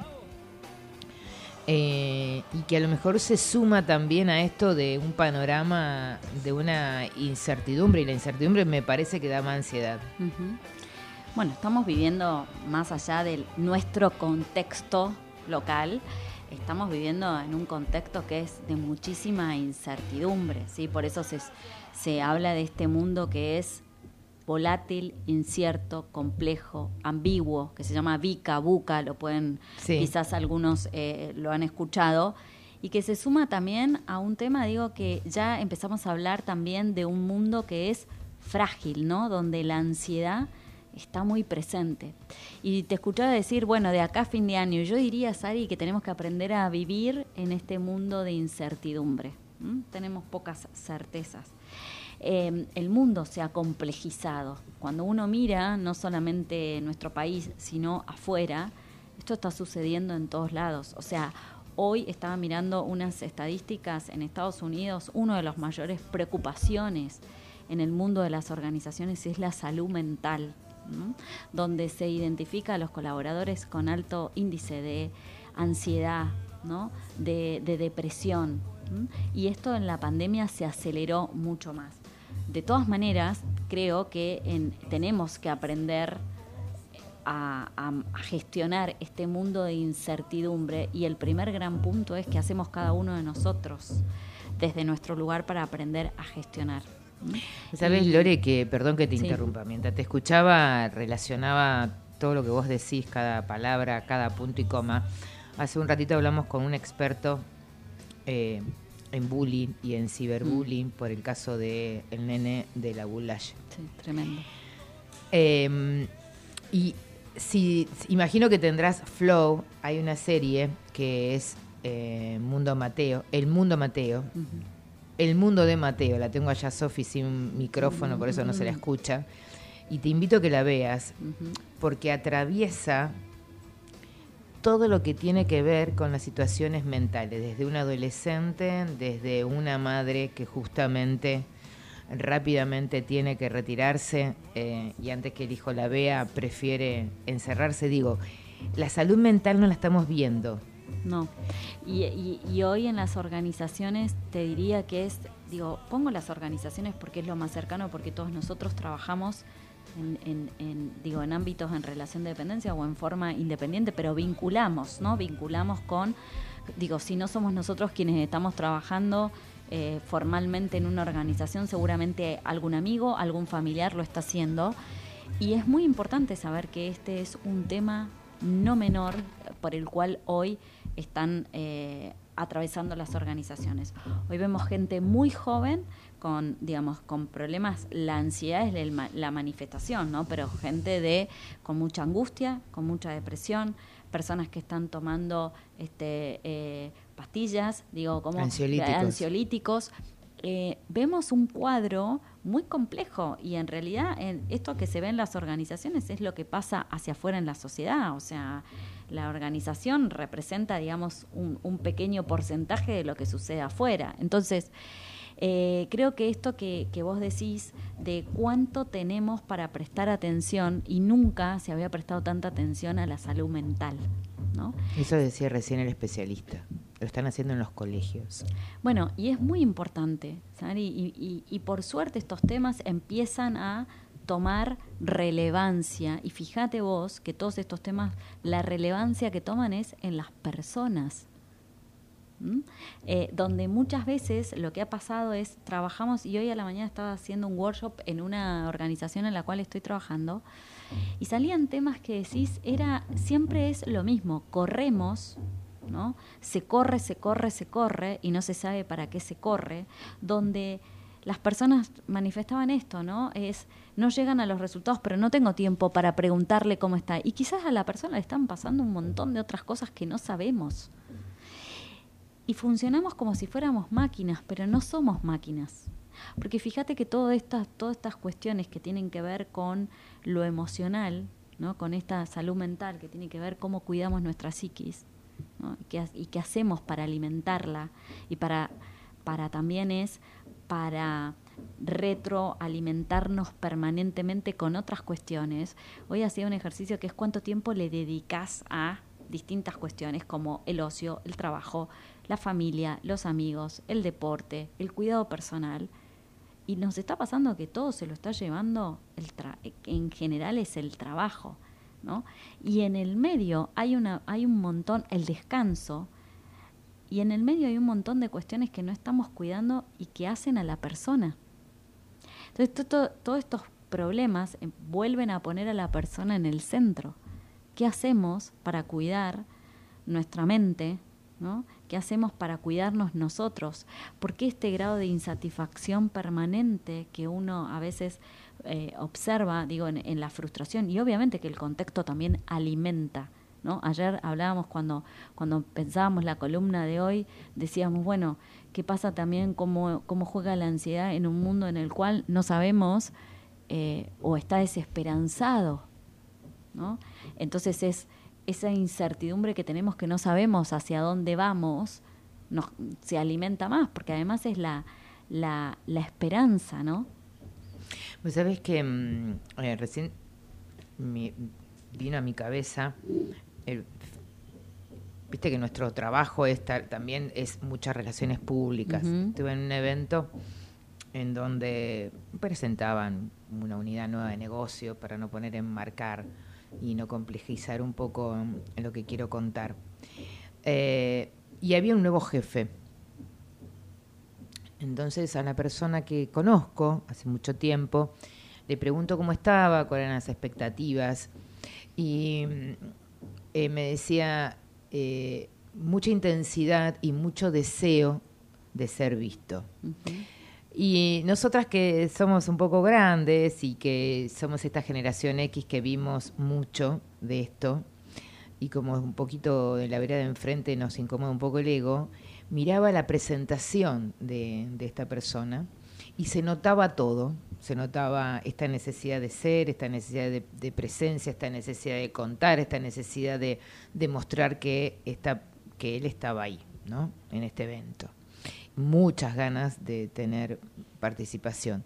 La pregunta que te quiero hacer es cómo hace el grupo de trabajo ante esta nueva situación, porque me decía esta persona conocida, recibo mails fines de semana a las 9 de la noche como a la una de la mañana. Entonces, y siguen, sigue existiendo, ¿no? Eh, una empresa multinacional. Digo, estos nuevos personajes se los eligen para justamente gestionar de esta manera. No se está viendo lo que está sucediendo y no, gen- no ven esto que estamos de- decimos nosotras, ¿no? Como experta en, Mm. en, en asesoría, este contexto VICA, ¿no? Que cualquiera le pone un mail, un, digamos, un videíto y dice, me siento acosada. Eh, no se ve, no se percibe, no se notó el cambio de lo que significó la pandemia y el valor del tiempo, el respeto del tiempo. Yo creo que pasa que hay, organ- hay organizaciones eh, que aún se quedaron accionando con el viejo paradigma. ¿no? Y es como, fíjate que hay organizaciones que están volviendo como antes de la pandemia sin que nada haya pasado, a trabajar todos los días con la presencialidad. ¿Habrá costo con eso, Lore? Y, y- y a ver, y hay un punto que me gustaría levantar acá, es, hay organizaciones que, que requieren digamos, estar todos los días, sí, Sí. Porque, sí, por supuesto, hay industrias que sí. Lo que, lo que me parece que, que no se, en es, muchas veces lo que no se tiene en cuenta es la necesidad de la persona. La gestión del tiempo cambió. ¿sí? Hay un tiempo que es un tiempo que, que las personas necesitan gestionar su tiempo porque el trabajo es una parte de nuestra vida, es una dimensión, pero no es la única. ¿Sí? Es tan importante el trabajo como las horas de descanso, como también las horas de ocio y de, y de, y de seguir enriqueciendo nuestros vínculos. ¿sí? Yo creo que en las organizaciones muchas veces lo que pasa es, hay políticas, por supuesto, de, de bienestar y del equilibrio entre la vida personal y la vida este, profesional. Hay gente que no registra eso. Entonces no podemos generalizar como no- son todas las organizaciones, No, no, no. porque hay un montón de organizaciones que siguen están haciendo cosas por eso. Pero lo que diría es a estas personas que están em, en esa, en esa organización y justo con ese estilo, con, con un líder o jefe, eh, con ese estilo de liderazgo, diría jefe, ¿no? Eh, habría que ver después. Pero, pero sí me parece que hay que animarse también, Sari, a poner límites, a hablar, porque muchas veces eh, por miedo. Eh, nos quedamos callados. Entonces, por miedo a decir, mira, ¿sabes qué? Yo voy a estar ah, eh, online hasta las 18. Lo que me pasás después de la. Te pongo un ejemplo. Sí. Después de las 18, lo voy a ver al otro día, porque yo también tengo los que tienen hijos, los que tienen que cuidados de personas mayores. Digo, el que desea hacer una actividad después de las 18, ¿sí? Y es, y es muy válido. Eh, eh, lo que, eh, es interesantísimo lo que decís. Ahí tenemos a Sofi que recibe eh, WhatsApp a las 3 de la mañana. Yo digo también que importante es el detalle, ¿no? Porque abajo vos tenés para mandar un mail y decís, lo podés programar y que llegue a las 8 de la mañana. Sí. El Gmail, ¿no? El Gmail, sí. Obvio. Y digo, ahora, yo esto mismo le decía a esta persona conocida mía, eh, me dice, mira, Sari, lo planteé dos veces y la escucha es inerte y tuve bronquitis. Eh, ¿no? Lo, paradigmático de la enfermedad que es emocional. Eh, también es un poco, eh, un poco difícil, me parece, ¿no? Las, las, las personas, digamos, el grupo, cuando le toca un jefe, como vos dijiste, o una jefa de esta manera, porque en este contexto VICA que vos decís, el, el gran emergente es cuidar el trabajo. Entonces, eh, no sé si hay una cierta perversidad a la hora de poder utilizar ese contexto. Está bien, Sari, pero hay algo que tenemos que ser conscientes. Que por supuesto que es conservar el trabajo y en este contexto es eh, súper importante. Ahora, ¿cuál es el costo que estoy pagando? No, no, por eso te ¿Sí? dije. Porque, porque yo veo un montón de todos los días interactúo con, vos sabes que yo por mi trabajo trabajo en distintas organizaciones, sector público, sector privado, y, digo, y acá hay un tema que las, las, este, temas, digamos que hoy interpelan a la persona en el mundo del trabajo, te diría que es exactamente el mismo, más allá de algunas diferencias, pero todos tenemos las mismas inquietudes, ¿sí? Ahora, acá tenemos dos opciones, o lo estamos visualizando y, eh, y identifico que en este contexto no puedo hacer nada, pero tengo que trabajar para que esto no me afecte, o, y, y- y digamos, y me hago responsable de esto y puedo hacer acciones para eh, volverme, como esto es protagonista, haciéndome responsable y tomando acciones para que esto que me toca, trans- que esto que acepto en el trabajo no me esté impactando en mi vida personal, o me quedo en el papel de víctima quejándome todo el tiempo y no hago absolutamente nada. ¿Sí? Porque digo, porque no está bien, o sea, que alguien te mande un WhatsApp a las 3 de la mañana quiere decir que si esa persona no tiene, por supuesto que no tiene primero respeto hacia ella. Por ende, si no tengo respeto conmigo, menos lo voy a tener con vos, porque no hay un registro del otro, ¿sí? Entonces, eso es importante entender, digamos, el contexto en el cual me estoy moviendo. Y ahí no hay justificación que sea una persona mayor que diga, bueno, no entiende, tiene 70 años y no entiende esta realidad. No, no lo hay. más allá que las personas que por ahí, digamos, hay personas más grandes, las generaciones más grandes por ahí tienen una concepción del trabajo, digamos, como era antes, ¿no? En esto de el hacer, el hacer, el hacer, y no importaba, y no había horario. Y esto que, que hoy hablamos que hoy las nuevas generaciones marcan muchísimo este equilibrio entre la vida personal y la vida profesional, que a veces si esa persona no lo, no lo identifica, está bueno levantar el tema. Obviamente que uno lo tiene que hacer con, con, la, con la empatía correspondiente, porque también para ellos es la manera en que, en que obraron, siempre, la manera, es como mi zona de confort, siempre lo hice de esta manera, ¿por qué lo voy a cambiar ahora?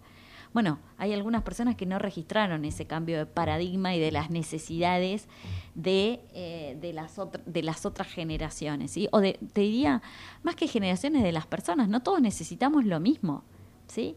Y a veces todo lo miramos desde nuestro ombligo. Es lo que yo considero que está bien para mí, es lo que va a estar bien para vos. O lo que yo considero que tengo que hacer para mí, es lo que considero que vos tenés que hacer para vos. Y ese es el error. ¿sí? Y todo esto que plantea Lorena genera, para volver al gran paraguas de nuestro tema, genera una ansiedad, porque para mí se conjugan dos causas muy complejas. La incertidumbre laboral,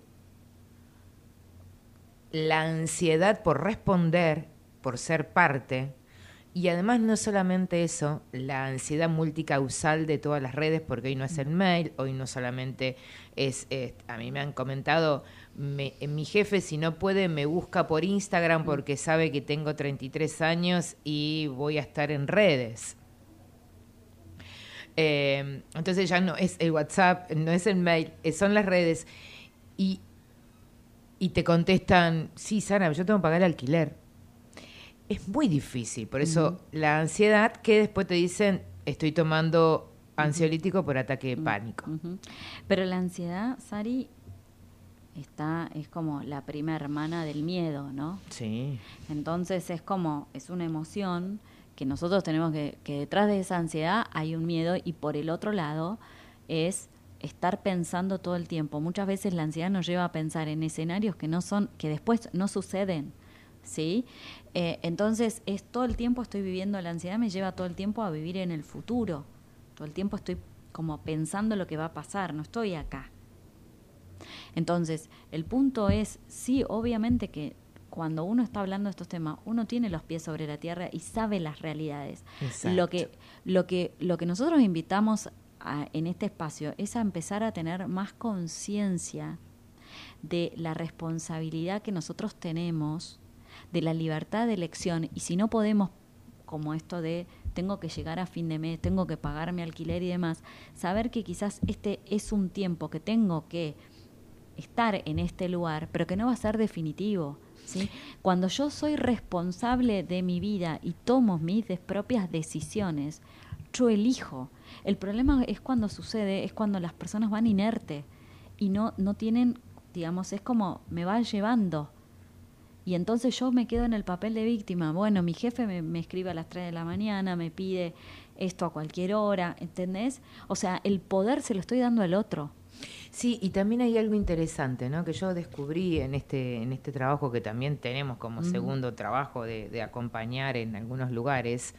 eh, encontré que uno puede decir todo y que lo importante es el modo, lo importante es la forma y el modo que vos tenés para decir lo que realmente, porque de última es poner en evidencia para mí que es un maltrato, ¿no? Entonces uno puede encontrar mil formas para poner el lugar que corresponde, que es lo que estamos debatiendo hoy acá, que es el maltrato. ¿no? No ser parte de ese maltrato. Sí, y que, y que, digamos, en este punto es como si, por eso, y volvemos a, a estas cuestiones, ¿no? La ansiedad quizás para esa persona es, bueno, mando el WhatsApp y ya me quedo tranquilo, ya, la responsabilidad quedó en ella, ¿sí? Entonces yo me, me desligo. Ahora, en el punto ahí sería como plantear estas cuestiones que, más que como vos bien decís, nosotros tenemos que levantar el tema y poder hab- hablarlo. Quizás hay momentos en que uno plantea determinados temas y el contexto no está permeable. Es como a veces queremos determinadas cosas y eso no se da en ese momento, ¿sí? Entonces, sí es importante que levantemos el tema, sí es importante que lo hablemos, sí es importante que por supuesto lo hagamos con, con la empatía y también con la escucha de poder entender al otro qué nos está planteando, porque a, a veces el otro no es que eh, es lo hace a propósito, No. ¿sí? A veces es por desconocimiento. También es parte de ese Eh, propio es- es- automaltrato. exactamente. Entonces, me parece que estamos en un momento de no funcionar como pilotos automáticos, porque este, este nuevo mundo que es eh, eh, volátil, incierto, complejo y ambiguo, que además se suma la ansiedad, la fragilidad, la no linealidad, no tenemos respuestas que son hago A y esta va a ser la reacción de B, no la sabemos, eh, me parece que también nos invita a bajar un segundo, ¿sí? Y es como poner la calma. Hay un momento en el día en que uno dice, a ver, un segundo, ¿no? Y repensar, y repensarse. A veces son segundos en, en la en cuando te levantás, a la tarde cuando estás haciendo. Es un segundo, es, che, ¿esto que está pasando? ¿Está bien o no? Porque nosotros mm, en general eh, es como normalizamos situaciones que no están bien. El maltrato no está bien en ninguna de sus formas, ¿sí? Cambió, eh, cambió la manera de vincularnos laboralmente y esto es importante entenderlo. Que, que, lo que, que lo que la pandemia hizo fue acelerar y ponerlo delante, pero esto ya venía hacía un montón de tiempo eh, reflejándose. Había algunas organizaciones que lo habían que ya estaban trabajando. Vos fijate hoy lo que está costando en muchas organizaciones retener y atraer el talento. Y que justamente el tema emocional es lo más importante. Es lo más importante. Eh, dos fines de semana escribí dos notas que tenían que ver como denominador común el tema mental. Mm. Uno es el tema de la adicción al juego y el otro es el tema justamente de la crianza compartida. Los dos tienen que ver con el lugar que significó algo que vos dijiste recién, eh, el tema, la ansiedad es miedo. Y exigir hay veces es ponerse en evidencia lo que uno necesita, ¿no? Entonces, eh, jugar, jugar, jugar, la adicción es miedo, es, de- es ansiedad, es depresión. eh, y también exigir, che, mira, nació mi pibe, me voy a quedar en mi casa, es igual. Ojalá que en algún momento los candidatos decidan hablar de cosas importantes que nos acercan a nosotros a mejores prácticas, que es el tema de la salud mental en el país, que no todo el mundo puede acceder. Sí. Señora, eh, cierre esta columna como usted desee, porque ya nos tenemos que ir. Yo deseo que, y esto que trajiste, yo deseo que de una vez por todas pues, empecemos a poner temas que son importantes en las agendas de los ciudadanos, que nos merecemos vivir en un país donde tengamos calidad de vida, donde todos seamos respetados, donde se entiendan los derechos de cada uno y también los deberes y obligaciones que tenemos.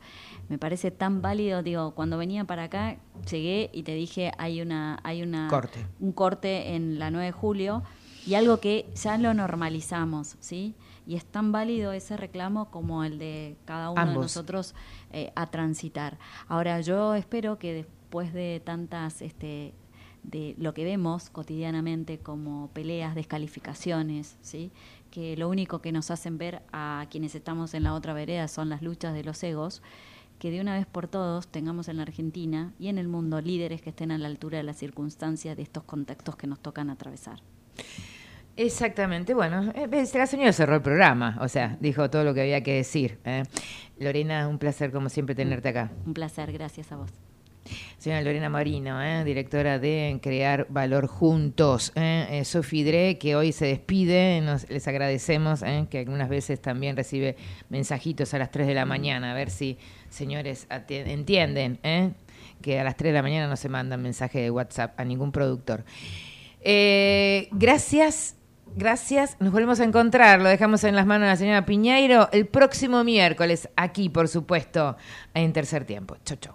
Auspició tercer tiempo. Necesitamos la energía para vivir. Aprendamos a cuidarla. Ingresa en edenor.com barra consumo. Seguí nuestros consejos para disminuir tu consumo y ahorrar en tu factura. Seamos conscientes. Valoremos la energía. Edenor, 30 años de energía argentina en evolución. En la ciudad podés hacer cualquier denuncia llamando al 911. Es más rápido, simple y no tenés que ir a la comisaría. Conoce todo en buenosaires.gov.ar barra seguridad. Brazos abiertos. Buenos Aires Ciudad. Movistar con todo es con Celu. Con Movistar Fibra. Con Movistar TV y con toda la música en el Movistar Arena. Tus conexiones con todo. Tu vida con todo. Movistar con todo. Más información en www.movistar.com.ar. Somos Geneia. Somos número uno en energías renovables en Argentina. Porque generamos más del 30% de la energía eólica nacional. Porque operamos siete parques eólicos y un parque solar. Porque nuestra energía es limpia. El futuro ya es presente. Geneia. En constante generación. Grandes Separar los residuos y dejar los reciclables limpios y secos dentro del contenedor verde son pequeños hábitos que podemos sumar para empezar a generar grandes cambios. Juntos podemos construir un futuro mejor. Conoce más en buenosaires.gov.ar barra Ciudad Verde. Brazos abiertos. Buenos Aires Ciudad. En Telecom, potenciamos el futuro. Con los programas Digitalers, Chicas Digitalers y Nuestro Lugar, brindamos formación tecnológica para impulsar el talento digital. Telecom, activamos talento, desarrollamos futuro. Conoce más en institucional.telecom.com.ar. Telecom Argentina S.A. General Oro 690 Cava, 30 63 94 53 73 8. En Unilever acompañamos e impulsamos de manera sustentable el desarrollo del país. Con el consumidor en el centro, innovamos para acercarte nuestros productos mientras cuidamos el planeta. Esto es posible porque somos más de 3.500 personas que trabajamos para hacer una diferencia positiva en el mundo. Hoy logramos que el 95% de los productos que consumís sean 100% de industria nacional y los exportemos a más de 30 países. No lo hacemos solos. Nuestras pymes son el motor para que sea posible. Unilever, desde hace más de 95 años, junto a las familias argentinas. Desde Buenos Aires, transmite LRI 224, AM 1220, Ecomedios